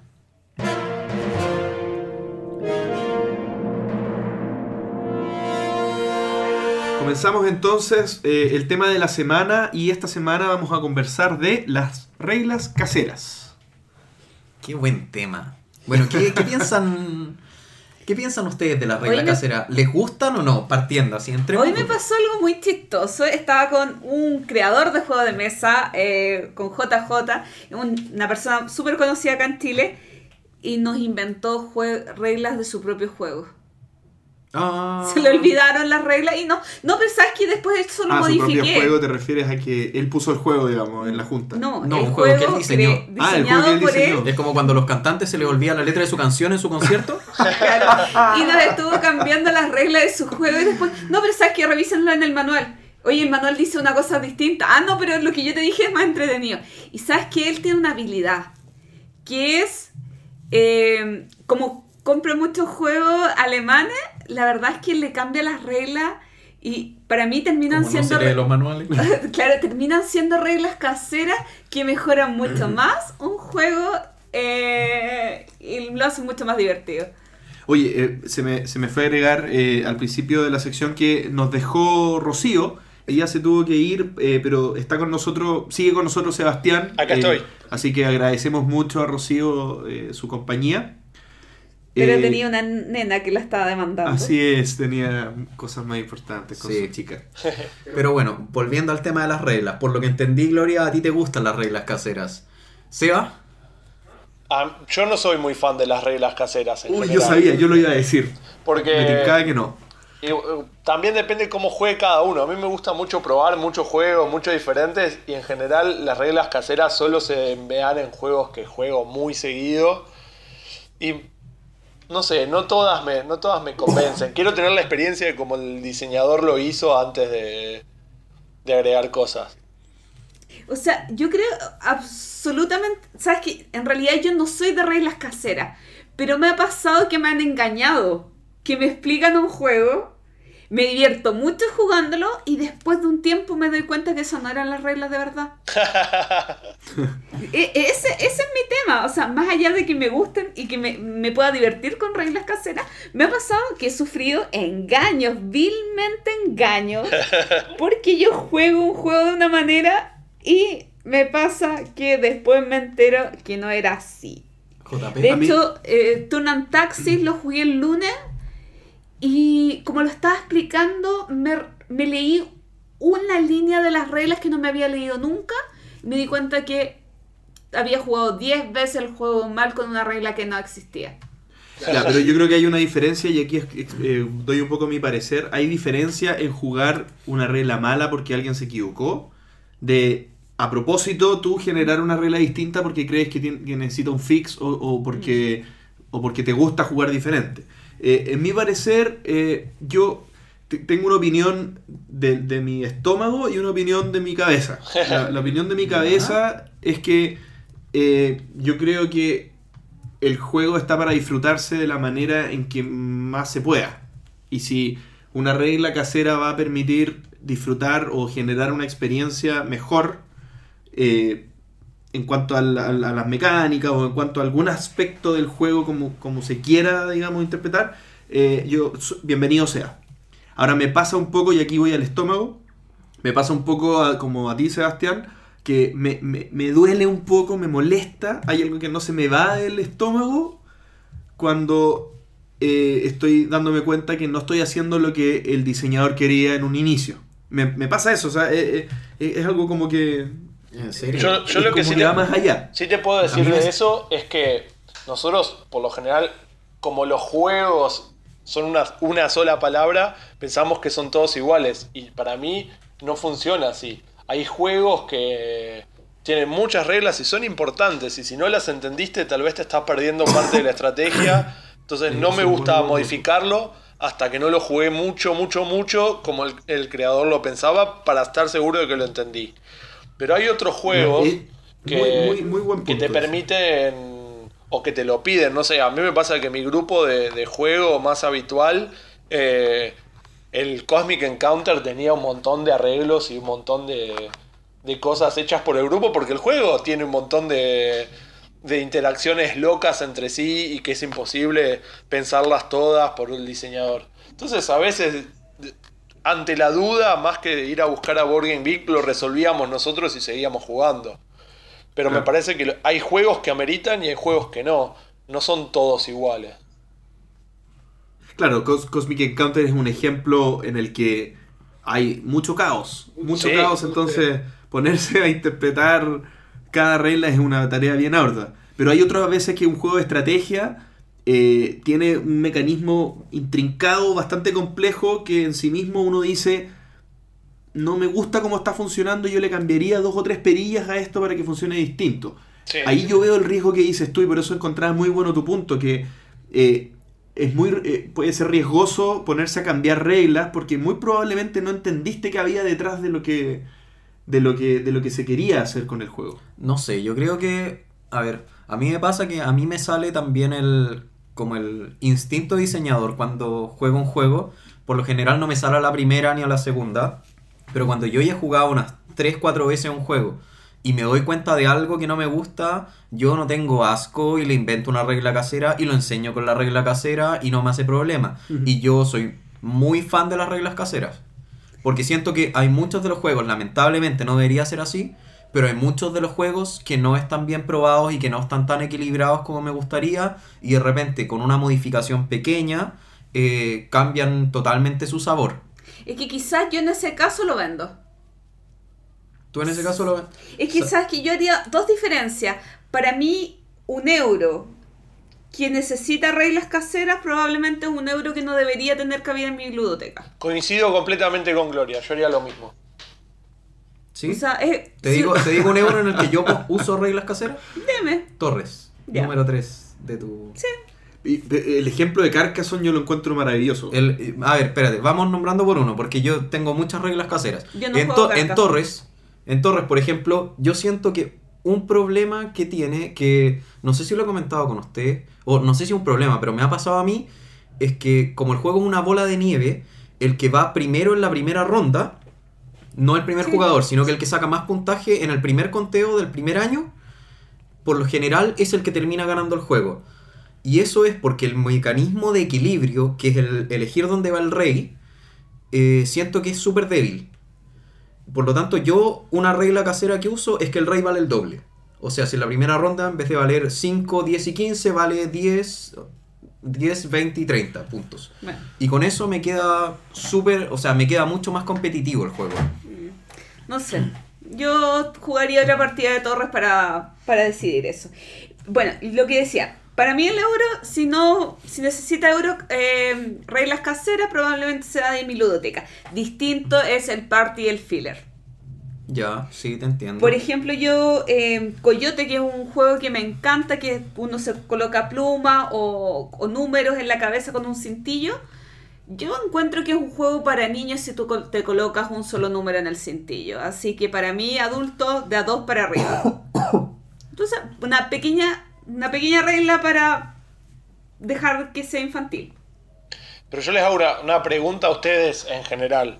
Ustedes no juegan a todos los juegos para lo mismo, sí. Porque hay juegos que uno juega para ganarlos y la diversión está en ganarlos, y otros que son divertidos de jugarlo, no importa lo que suceda. Creo que Claro, es diferente verdad. cómo meter una regla ahí. Yo juego para divertirme. Me gusta ganar, sí, pero mm, yo, juego para divertirme. Yo Pero comparto me pregunto los si el- si el- contextos de el Sebastián. juego Yo no creo que tiene- hay contextos para jugar. Sí, sí, es, es verdad. Em, pero, por ejemplo, otro en el que he usado reglas caseras sin querer, porque no me, da, no me he dado cuenta y me da y al- finalmente me ha resultado un juego- entonces. O sea, sí, pero después me di cuenta que le da un sabor tan diferente al juego que la seguí usando un par de veces. Es en Puerto Rico. Que es una regla súper tonta. Súper tonta. Pero hacer que la ficha del primer jugador sea un oficio. Que tú la puedes elegir. O sea, el que parte, parte con el primer jugador. Mm. Y si nadie compra ese oficio, tú sigues siendo el primer jugador. Eso hace que de partida el juego vaya... Lo encuentro malo. No lo he probado. Pero bueno, lo escucho, no me tinca. po. Porque, porque si tú partes, tú tienes el primer jugador, tienes una ventaja. Y es demasiado, es demasiado costoso quitarte el, el primer jugador. ¿No? ¿Por qué? Porque estoy gastando un rol. En eso, estoy perdiéndome un beneficio. Sí. Es mucho, es muy, es muy caro. Pero es que. Pero es la ventaja, es la ventaja de poder mi pero, apreciación. pero sí, es caro quitártelo, pero ¿cuánta ventaja le estáis dando si no se lo quitas? Claro, pero sí, bueno, Eh, ya, y habla, a hablar largamente y habla eso. que pero- lo de Torres es desequilibrante. ¿Ah? Y habla que el ejemplo de Torres es No, que el desequilibrante. de, el de Torres es para arreglarlo, este no. Este no es para arreglarlo, este es, por, Torres, este- no esto es por si quieren jugar y tener otro sabor. Otro que siento que se arregla bastante, o sea, no sé si se arregla, pero da también un sabor diferente es lo que tú dijiste de Puerto Rico. Que normalmente como que la varia- Carcazón. O sea, carcazón, perdón. La variante que se usa normalmente es robar tres fichas, elegir una, jugarla y devolver las otras. Yo al revés, yo parto con dos en la mano y robo una nueva.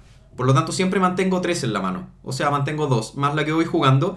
Y eso hace que cuando yo quiero atacar un castillo nuevo, o cuando yo quiero atacar un campo, o me quiero tomar alguna posición, yo tengo claro que a la siguiente vuelta ya me la tomé. Y el otro va a tener que tener piezas y guardar piezas para defenderse de eso. Porque si no, voy a, vamos a estar compartiendo todas las cosas que son valiosas para él. Claro, eso, o sea, eso le da un factor ahora, muy estratégico. No apto para novatos. No apto para novatos, porque sea, vaya, sí, transformas porque el Carcassonne, que es un no, juego que rapidísimo, en un... Espérate un poco. No, sí- no, sí- pongo. no, no, sigue siendo. La primera vez te va a definir, pero al final, ¿qué tan, cuánto te demora? O sea, cambian súper lento las piezas de la mano. No vas a pensar, no genera análisis parálisis. Lo que genera con los novatos es que te los vas a comer nomás. No van a, no van a tener opción de ganar por ningún lado. Igual me, ano- me anoto esta regla que está contando, me gustaría probarla a mí, ¿eh? Pruébala, lo hace, le da otro, otro sabor. Em, Bueno, también ¿Qué están más? los juegos que, que, que no conozco no conozco grupos distintos de personas que jueguen igual. Por ejemplo, ¿Como cuál? ya, pero no, pero más masivo, pero por ejemplo, no sé, Monopoly, un es muy buen ejemplo. No, en cada casa donde tú ibas cuando chico jugaban el Monopoly de distinta manera. ah, O también el, el, el Dudo, que no sé cómo se llamará en otros lados de Sudamérica o España, pero... el- Cacho. El, el cacho, pero el, el que uno dice... Dudo. Sí. ¿Qué dice dudo? Que, Ya bueno, Dice. mira, O- para, orde- para ordenar un poco la ejemplo, conversación. Brisca, que en algunos lugares se juega con uno y dos, en otro... Claro, en- también. Mira, para ordenar un poco la conversación, según Tom Basel, en alguno de los tantos programas que ha hecho, una vez habló de las reglas caseras y, dijo- y se preguntó de dónde salían. Para él, eh, vienen de tres lugares. Primero, Del living. cuando el juego Del baño. cuando el juego no funciona bien. Segundo, para mejorar el juego. Y tercero, porque siempre se ha jugado así. Que básicamente tú no sabes que es una regla casera. Sí. No, a mí me pasó, eh, bueno, me ha pasado con tantos juegos que como mi comprensión de lectura es tan mala, muchas veces me explican juegos y yo, como les decía, confío ciegamente en el demostrador hasta que otra persona me lo explica y me hace... Eso es terrible. me rompe el Eso- corazón. yo tengo un nivel de... ah, Aquí no, se sale un poco el tema igual, Gloria, pero yo tengo un nivel de escepticismo tan alto cuando me explican reglas, porque suelo ser yo el que explica las reglas. El pesado que, se- que te pide el manual. El pesado que te pide el manual. Es que el otro día que jugamos Discoveries con Pancho, yo no le creía una regla. Me decía, no, esto significa esto. Y yo, no, no puede ser. No puede ser, no tiene sentido. A ver, déjame ver. No puede ser. Y préstame el manual. No me lo pasó, pero jugué escéptico toda la... Y me ganó po, por su trampa, digamos. Está bien. No, no fue trampa. Pero finalmente hay, hay reglas tal como dice Sega que son para juegos donde uno juega para divertirse. Y hay juegos, y hay reglas donde de repente, claro, te, sim- te simplifican un poco la estructura del juego y le da más diversión. El mismo Días de Radio que comentábamos antes, que es un programa, es básico, o sea, es un storytelling, básicamente. Tienes una. Tienes un programa de radio, lo tienen que armar entre todos. Y hay que ir contando qué pasó. Y bueno, te van poniendo en distintos contextos. El tema es que viene con un reloj de arena. Y en teoría el primer jugador tiene que hablar dos minutos exactos para contar su historia. Y después pasa a otro jugador. Eso en la reedición que están lanzando ahora en España. Le sacaron el reloj de arena. Porque dijeron que, oye, efectivamente, esto le pone presión a la gente. Hay gente que va a hablar 30 segundos y otros que pueden hablar 10 minutos. Sin embargo, eso, eso es lo que le da la riqueza al juego. Tú, bueno, tú has jugado días de radio, ¿cierto, Seba? Un ¿Tú lo montón de juegas con o veces. sin reloj? Un montón de veces. Yo lo juego con reloj, a mí me gusta con reloj, pero entiendo que puede pasar sin totalmente. Pero a mí me gusta la presión. Hay gente que yo la he visto, en una época lo enseñaba a jugar en, la- en las muestras y había gente que se sentía un poquito incómoda al respecto de eso. Yo sí, igual les recomiendo jugar con reloj cualquiera, ¿eh? Pero si, si lo prueban sin, es un juego que se presta. Pero por ejemplo, creo que cualquier juego de narración eh, donde la gracia no está en quién gana o seguir las reglas, sino en lo que se habla, son muy, muy fáciles de, de poner reglas caseras y que sigan siendo divertidos. Sebastián, disculpa, me voy a ir un segundo del tema. Eh, Días de Radio es un juego que actualmente se puede adquirir en Argentina Sí. o está fuera de stock. Ah, te saliste, pero... Eh, no Sí, sé, perdón, creo que se puede adquirir todavía. Ya, perfecto. No, curiosidad, solo Oye, curiosidad. Para, para volver un poco, estaba viendo acá la clasificación que dijiste, Pancho, de Tom Basel, y yo creo que hay otra. Porque no es ni que esté malo, ni que haya que mejorar el juego, ni que siempre se jugó así. Que es, por ejemplo, justamente lo que estaba hablando Seba, que estos juegos de, de storytelling o juegos que son in- muy temáticos y que lo que intentan es dar un ambiente más que ser tan rígido en las mecánicas. Por ejemplo, Robinson Crusoe. Robinson Crusoe es un juego que, que no cubre todas las posibilidades con las mecánicas, no cubre todo, no puede estar todo en el manual. Y muchas veces que uno dice, ya para. A ver, ¿tiene sentido, por ejemplo, que yo venga con la madera y la pueda usar ahora si, si es que yo voy al campamento, no sé qué cosa?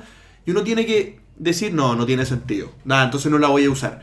Y, y- y termina uno, por, por el uso del sentido común, Pero, eso, decidiendo pero eso es una regla casera porque ahí creo que en el manual dice para cualquier duda eh, usa el sentido común. En el mismo manual lo dice. Entonces fue mal ejemplo, pero hay juegos en los que en los que tú terminas diciendo, no, no voy a hacer esto porque cuando jugamos Sí. Gloomhaven hicimos eso. Sí, Dijimos, esto no tiene sentido temático, no lo hagamos. No me acuerdo con qué fue. sí. Sí, puede, puede ser. Pero finalmente, claro, hay, hay, hay juegos que se mejoran mucho o que incluso uno los puede aumentar la dificultad en el timeline, por ejemplo. Yo me acuerdo que una vez que uno lo quema súper rápido, lo que empezamos a jugar era un timeline extremo. Que para los que no sepan, El de las cartitas. el de las cartas cada una tiene un año, uno tiene que adivinar en Ah, qué sí. lugar de la línea va. Nosotros, eh, después de jugarlo dos veces, ya te conocías más o menos las cartas, era súper rápido, su- perdía un poco la gracia. Eh, así que lo que hicimos fue que por cada carta de diferencia teníamos que robar una carta extra, si es que nos equivocábamos. Entonces, si estábamos dos lugares equivocados, en vez de robar una carta, robábamos dos. Y la mano te empezaba a crecer. Y si estabas muy equivocado, podías llegar a robar cinco o siete cartas. Y bueno, son, son detalles que de repente te marcan un poco la diferencia. Otra, otra regla casera que usábamos en el timeline era que en teoría las cartas cuando uno las pone, si están mal, se van. Acá nosotros las dejábamos en la línea. Por lo tanto, podías tener una línea de 10 cartas y ninguno había puesto ninguna carta bien.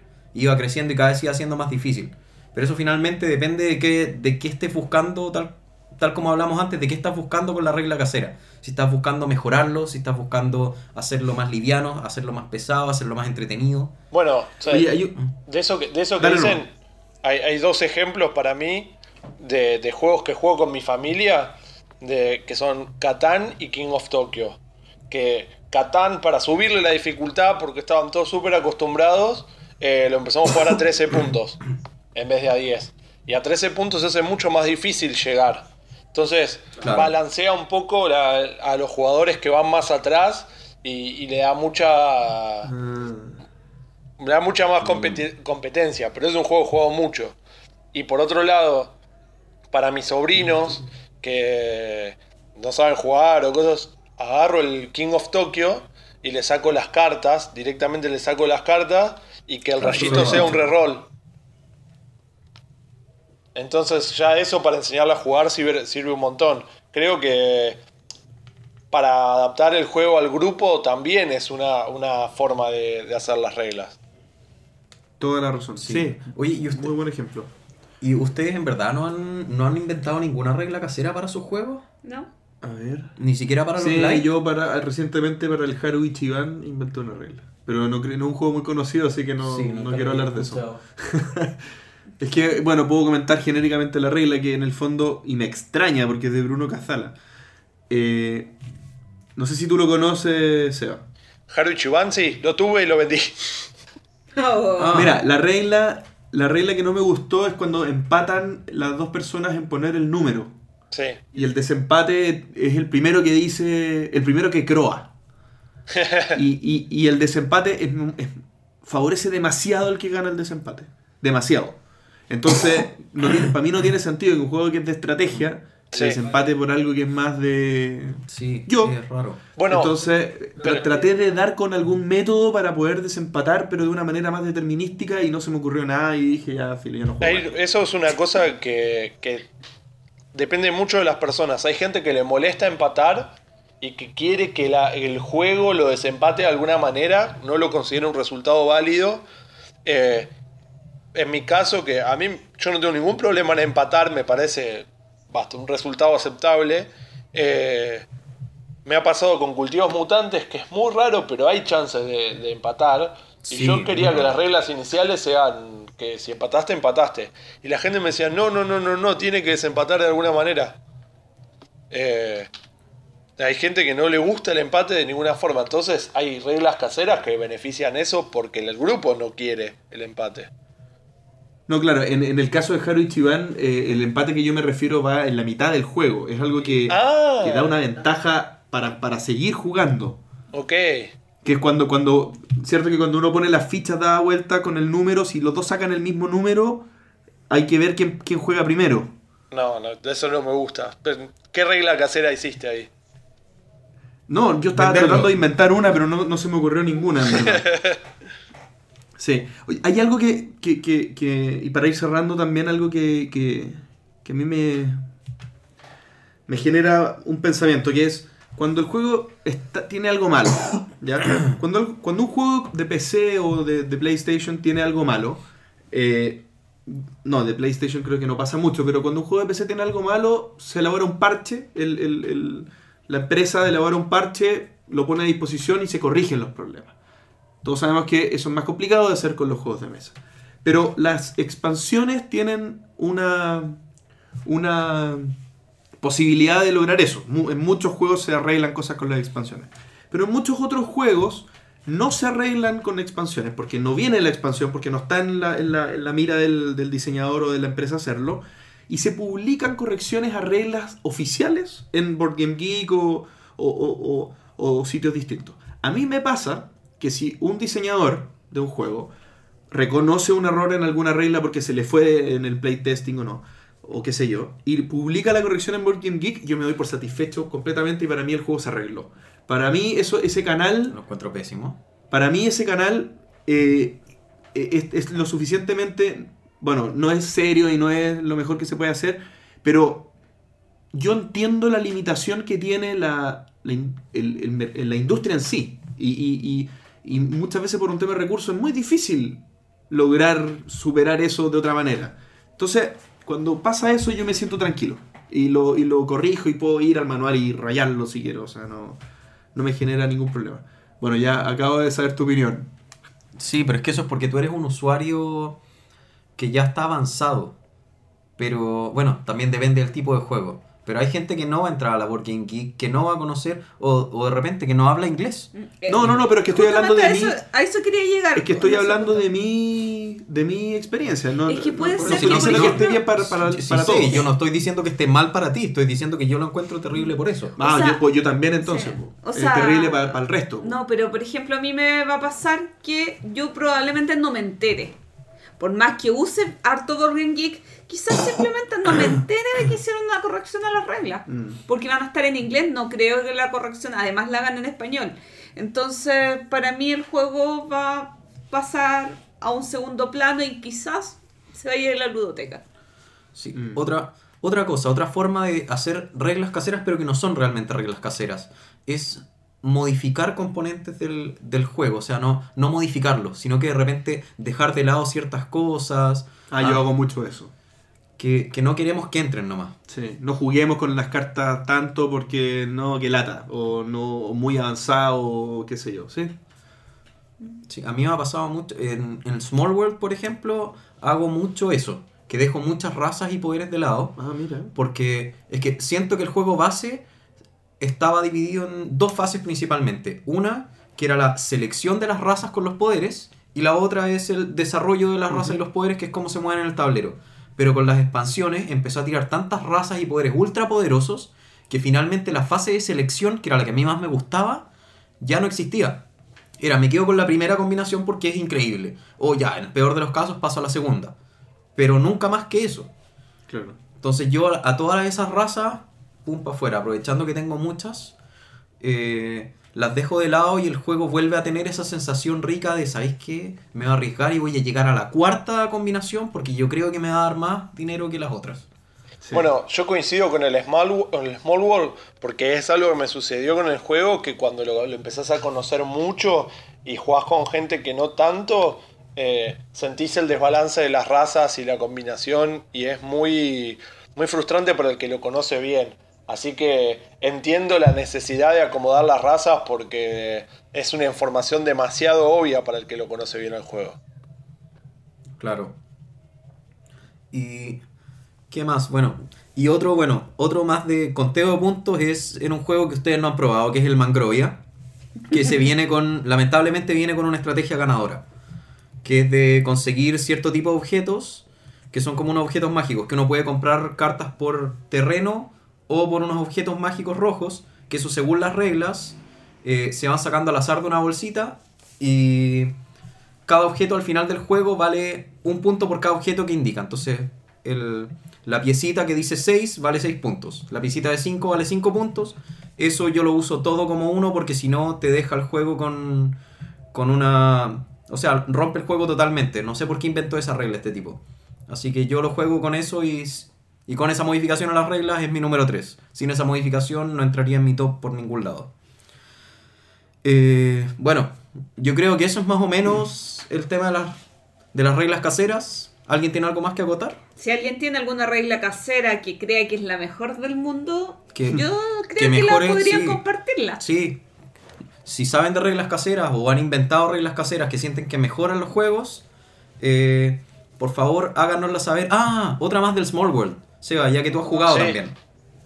había hablado en el, Vamos a hacer un capítulo, capítulo especial del de Small World sí. porque nos tiene... En el- ese juego tiene, tiene un problema que es el conteo final. El último turno le da mucha Sí. ventaja al primer jugador. Lo que yo hago es hacer un conteo final después del turno final. Lo que los terrenos, bueno, incluso Sí. lo puedo hacer, hay veces en que lo he hecho para que valga doble. O sea, cada terreno que tienes te da dos puntos. Sí. Y con eso se equilibra mucho porque el primer jugador ya no se expande y se desentiende del juego. Sí. Y sino que ahora tiene que cuidar sus posiciones porque si le matan la raza, efectivamente va a haber un daño para ellos. Es interesante, lo, pro- lo probaría. Pero me- sí coincido en que está muy, muy bueno acomodar ciertas cosas del Small World. Porque con la- los pasajes del juego lo necesitas. Sí.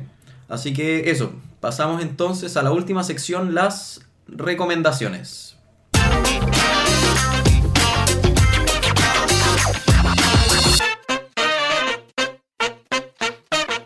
Comenzamos la última sección del programa, las recomendaciones, y vamos a partir con Gloria. Miren, quizás voy a ser reiterativa con esta recomendación. Quizás cometí un error cuando, Chuta. cuando hice Cuando la... decidí hacer un podcast, No, cuando hice la recomendación muy general, porque ahora quiero hacer, para variar, una recomendación del podcast Días de Juego, que ya lo he nombrado como 20.000 veces, pero hay algo muy específico del capítulo 20 que quiero comentar. En la sección Hablar por Jugar, eh, comentaron el decálogo del testeador. El decálogo del. ¿Eso fue reciente? Sí, es- esto de hecho lo escuché ayer. Ah, entonces Eh, no lo he escuchado. sí, eh, mira, va en el, en el contexto de prototipos, que es un evento donde eh, van distintos creadores de juegos de mesa para probar sus juegos. En uno de estos prototipos se generó un decálogo, eh, distintos comentarios para la gente que va a probar los juegos. Y en este, en este capítulo, en, en la sección Hablar por Jugar, desglosan cada uno de estos puntos del decálogo y los comentan.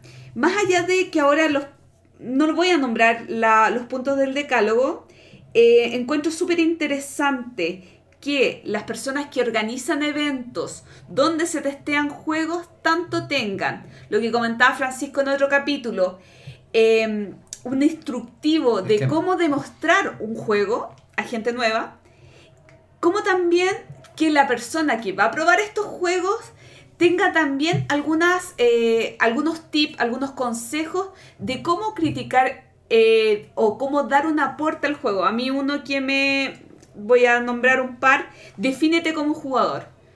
O sea, si yo soy jugador de Eurogame, me cargan los cooperativos, o sea, ya he dejado súper claro que me cargan los cooperativos, y yo llego a un cooperativo para testearlo, es como, no sabes que yo no te voy a servir como tester. O sea, tú puedes querer mucho que yo lo testee, me encantaría ayudarte, pero yo no soy la persona adecuada para testear tu juego. Y otro que me llamó mucho la atención, eh, o sea, en realidad aquí es un error que yo cometo, es intentar no interrumpir. Guardar todos los comentarios para que después que te expliquen todas las cosas. No interrumpir tanto en la explicación del juego como, oye, y esto es así, esto es así. No, mejor anotar, eh, anotar esas ideas y dárselas como eh, feedback después. Entonces encuentro, encontré súper interesante el tema de, eh, de cómo generar estas instancias de, de buenos usos a la hora de tanto testear como eh, explicar juegos nuevos. Está bueno. Me dejaste pensando. El Sí, tema de interrumpir. Yo tampoco lo he, lo he escuchado, pero... Yo Sí. le- les cuento algo de, de- de game design de videojuegos. Una regla que muchos diseñadores de videojuegos usan es eh, no escuches al jugador. Es literalmente eso. ¿Por qué? Porque la persona que, que juega a veces no sabe por qué se siente mal. No tiene el, el análisis para saber por qué está incómodo. Y dice, este punto del juego está mal y en realidad está desbalanceado en otro lado y por consecuencia eso se siente mal. Entonces a veces lo que te señalan no es lo que está mal, sino es otra parte del juego. Entonces es más Sí. importante para el diseñador ver al jugador que en sí escucharlo. Entonces, En eh, sentido, cuando dan al final el feedback, es mucho más útil porque te permite observar. Es que ahí depende, depende, o sea, claro, entiendo tu punto, pero lo que va a la gloria en el fondo para eso sirve esto, para poder, partiendo por definirse como jugador, porque finalmente cuando uno testea juegos y cuando uno lo lleva a ferias y pide la opinión de la gente, lo que a mí me pasaba el 80% de las veces era que tú decías, ah, pero es que este juego tiene cartas, y te dicen al tiro, ah, como Magic. Y tú dices, sí, Magic tiene cartas. Y además tiene números. Ah, como Magic. Y al final, todas las críticas eran porque tenía cosas que tenía Magic, pero cuando tú le preguntabas a la gente, oye, ¿qué le agregarías? Te decían, mira, podrías agregar esta fase que está en Magic. Entonces, te criticaban que se parecía mucho a Magic y después te- su recomendación era que se pareciera más a Magic en otras cosas. Entonces, lo primero que hay que hacer, yo, en mi cabeza por lo menos, cuando mostraba juegos, era que cualquier persona que jugara Magic, por lo general se descartaba al tiro. Porque no, No, ellos tienen yo juego Magic. Magic. en la cabeza o cualquier jugador de juego de cartas coleccionables, ellos tienen su juego. Es un juego que te, que te acapara y que te toma tu vida. Entonces ellos lo único que quieren es ese juego. Pero está bueno, sabes que lo voy a escuchar. A mí me falta y esta semana como he Y, estado... y más allá de que este decálogo se puede copiar, a mí eh, me enviaron el decálogo, es acomódalo a tu realidad. Yo...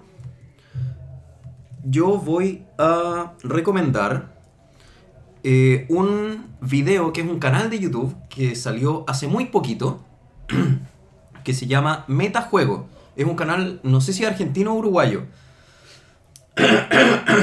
Perdón. es un canal, eh, bueno, y en ellos cuentan un poco de la historia de, de qué son los juegos, qué es un juego. Y son videos de 5 minutos y al parecer van a seguir subiendo videos donde van a hablar sobre desarrollo de juegos y sobre el camino del jugador. Es un video que está animado, súper bonito, en verdad son 5 minutos. Eh, pucha, no sé qué más decirle sin hacerle spoiler o sin adelantarle más. Así que véanlo, de verdad son 5 minutos que en el peor de los casos los van a perder, aunque dudo que los pierdan, porque está entretenido. Sebastián, ¿tú sabes eh, si son argentinos o no los conoces? No, me parece que no son argentinos, la verdad que no los conozco.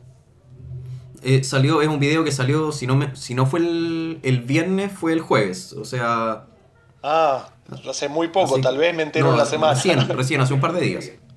No, la verdad que no lo. Comentando primicia. Sí, es que, me, es que me gustó y decían ahí que era lo que iban a hablar en los siguientes capítulos y lo encontré súper interesante, en especial esto del camino del jugador.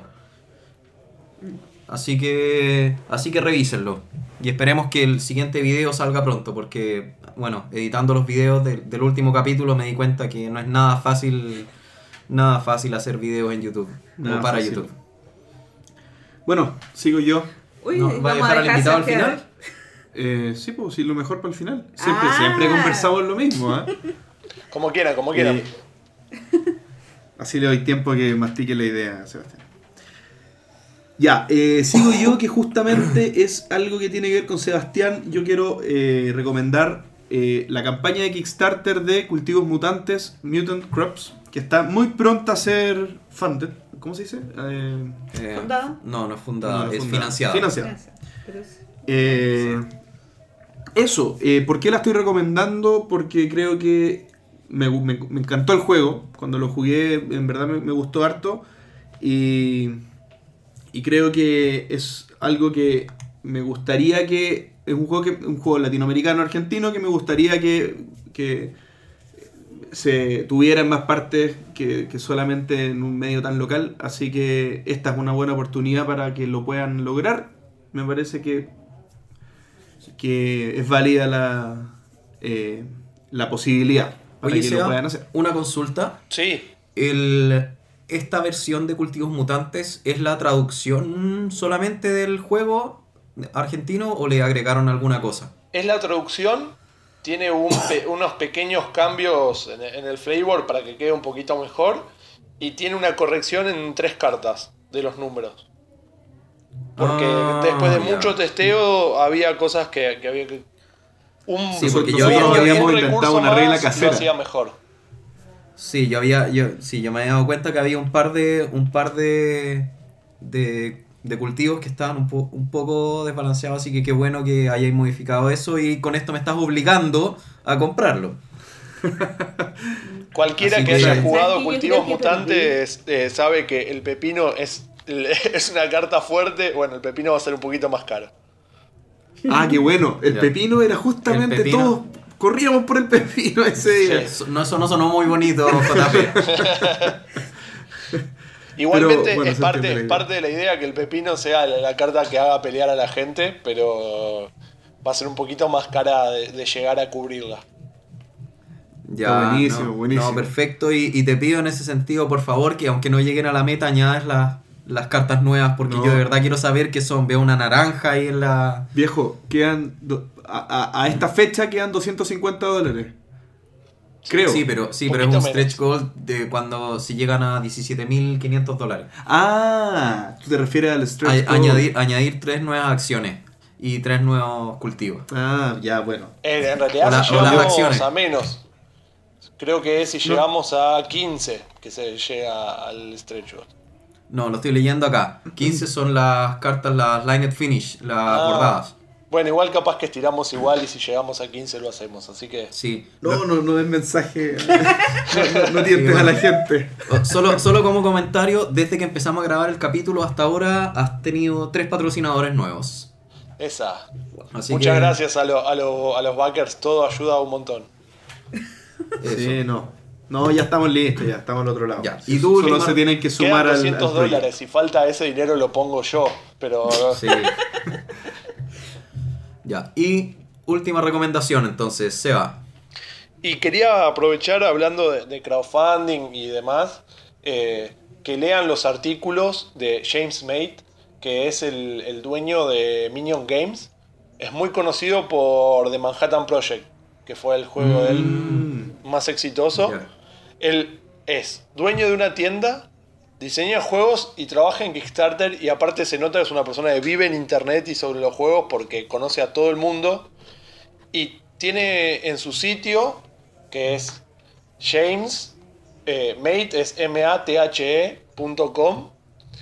eh, y en su sitio tiene específicamente artículos cubriendo todas las partes de un Kickstarter, de un crowdfunding, de edición, opinando y hablando de todo.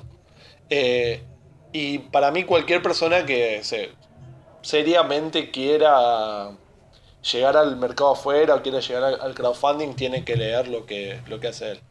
El contra es que está en inglés, sé que no, no todo el mundo habla inglés, pero si alguno de, de- algún diseñador me escucha o alguien quiere llegar a Kickstarter y demás, hágase un cursito de inglés y lea, lea sus artículos porque son eh, un antes y un después a la manera de encarar las cosas. Oye, creo que es como quinta vez que recomendamos cursos de inglés. Sí, sí, es que capítulo por medio, es que en verdad es necesario, si al final el mundo está tan globalizado y en especial en este mercado donde no se puede vivir lamentablemente, no somos un restaurante que podemos vivir del público local. Mm. Necesitamos abrirnos. Pero usted puede ir a eso sin saber inglés. Yo lo comprobé. Sí. Mira, teniendo plata y siendo comprador, o sea, siendo comprador y teniendo plata nunca vas a tener problemas. A menos que te vayas a alguna favela en Brasil. Bueno, pero bueno. yo creo que si, si alguien quiere disfrutar más el hobby, eh, que Sí. aprende inglés, que va a descubrir un mundo de un- el doble de juegos para jugar y a fin de cuentas hasta le puede servir en el trabajo. Sí, sin duda. Sí. me, me gusta tu punto de vista, Sebastián. Es como, bueno, aprendan inglés para que disfruten los juegos de mesa y les podría servir para el trabajo. yo, yo lo veo igual, yo lo veo igual. bueno, y con este gran consejo de Sebastián, estamos llegando al final del undécimo capítulo de El Entreturno. Sebastián, mil gracias eh, por habernos acompañado. Mil gracias a Rocío también para que eh, le comentes también. Eh, fue un Muchísimas honor y fue un agrado haber conversado contigo. La verdad que me sentí súper cómodo, les agradezco a todos el, el tiempo y, el tenerme acá, el apoyo a la campaña de Kickstarter, que, que la verdad que nos ayuda mucho, todo, toda la difusión es una parte súper importante de una campaña, así que muy agradecido con ustedes. Y esperamos, como igual estamos relativamente cerca, algún día llegar a conocernos. Cuando vengan para acá me, me- me avisan y algo hacemos, algo se organiza. Una edición del Perfecto. entreturno desde Buenos Aires. Sería bueno. No nos tientes. Muy buena idea. Bueno, llegamos al cine entonces. Muchas gracias a todos por escuchar. Soy JP. Gloria. Y yo soy Pancho. Hasta la próxima. Adiós. Chao. Adiós. Gracias por escuchar El Entreturno. Y recuerden, si tienen algo importante que aportar al hobby, háganle caso a Rocío, no le den tantas vueltas y láncense. ¿Y ustedes? ¿Qué opinan de las reglas caseras? Envíenos sus comentarios al correo elentreturno.gmail.com. Además, envíenos preguntas o temas que quieran que conversemos en el programa. Síganos en Facebook, en Twitter y suscríbanse a nuestro canal de YouTube. Escúchenos en dos semanas más en nuestro próximo capítulo de El Entreturno. Gracias de nuevo y hasta la próxima.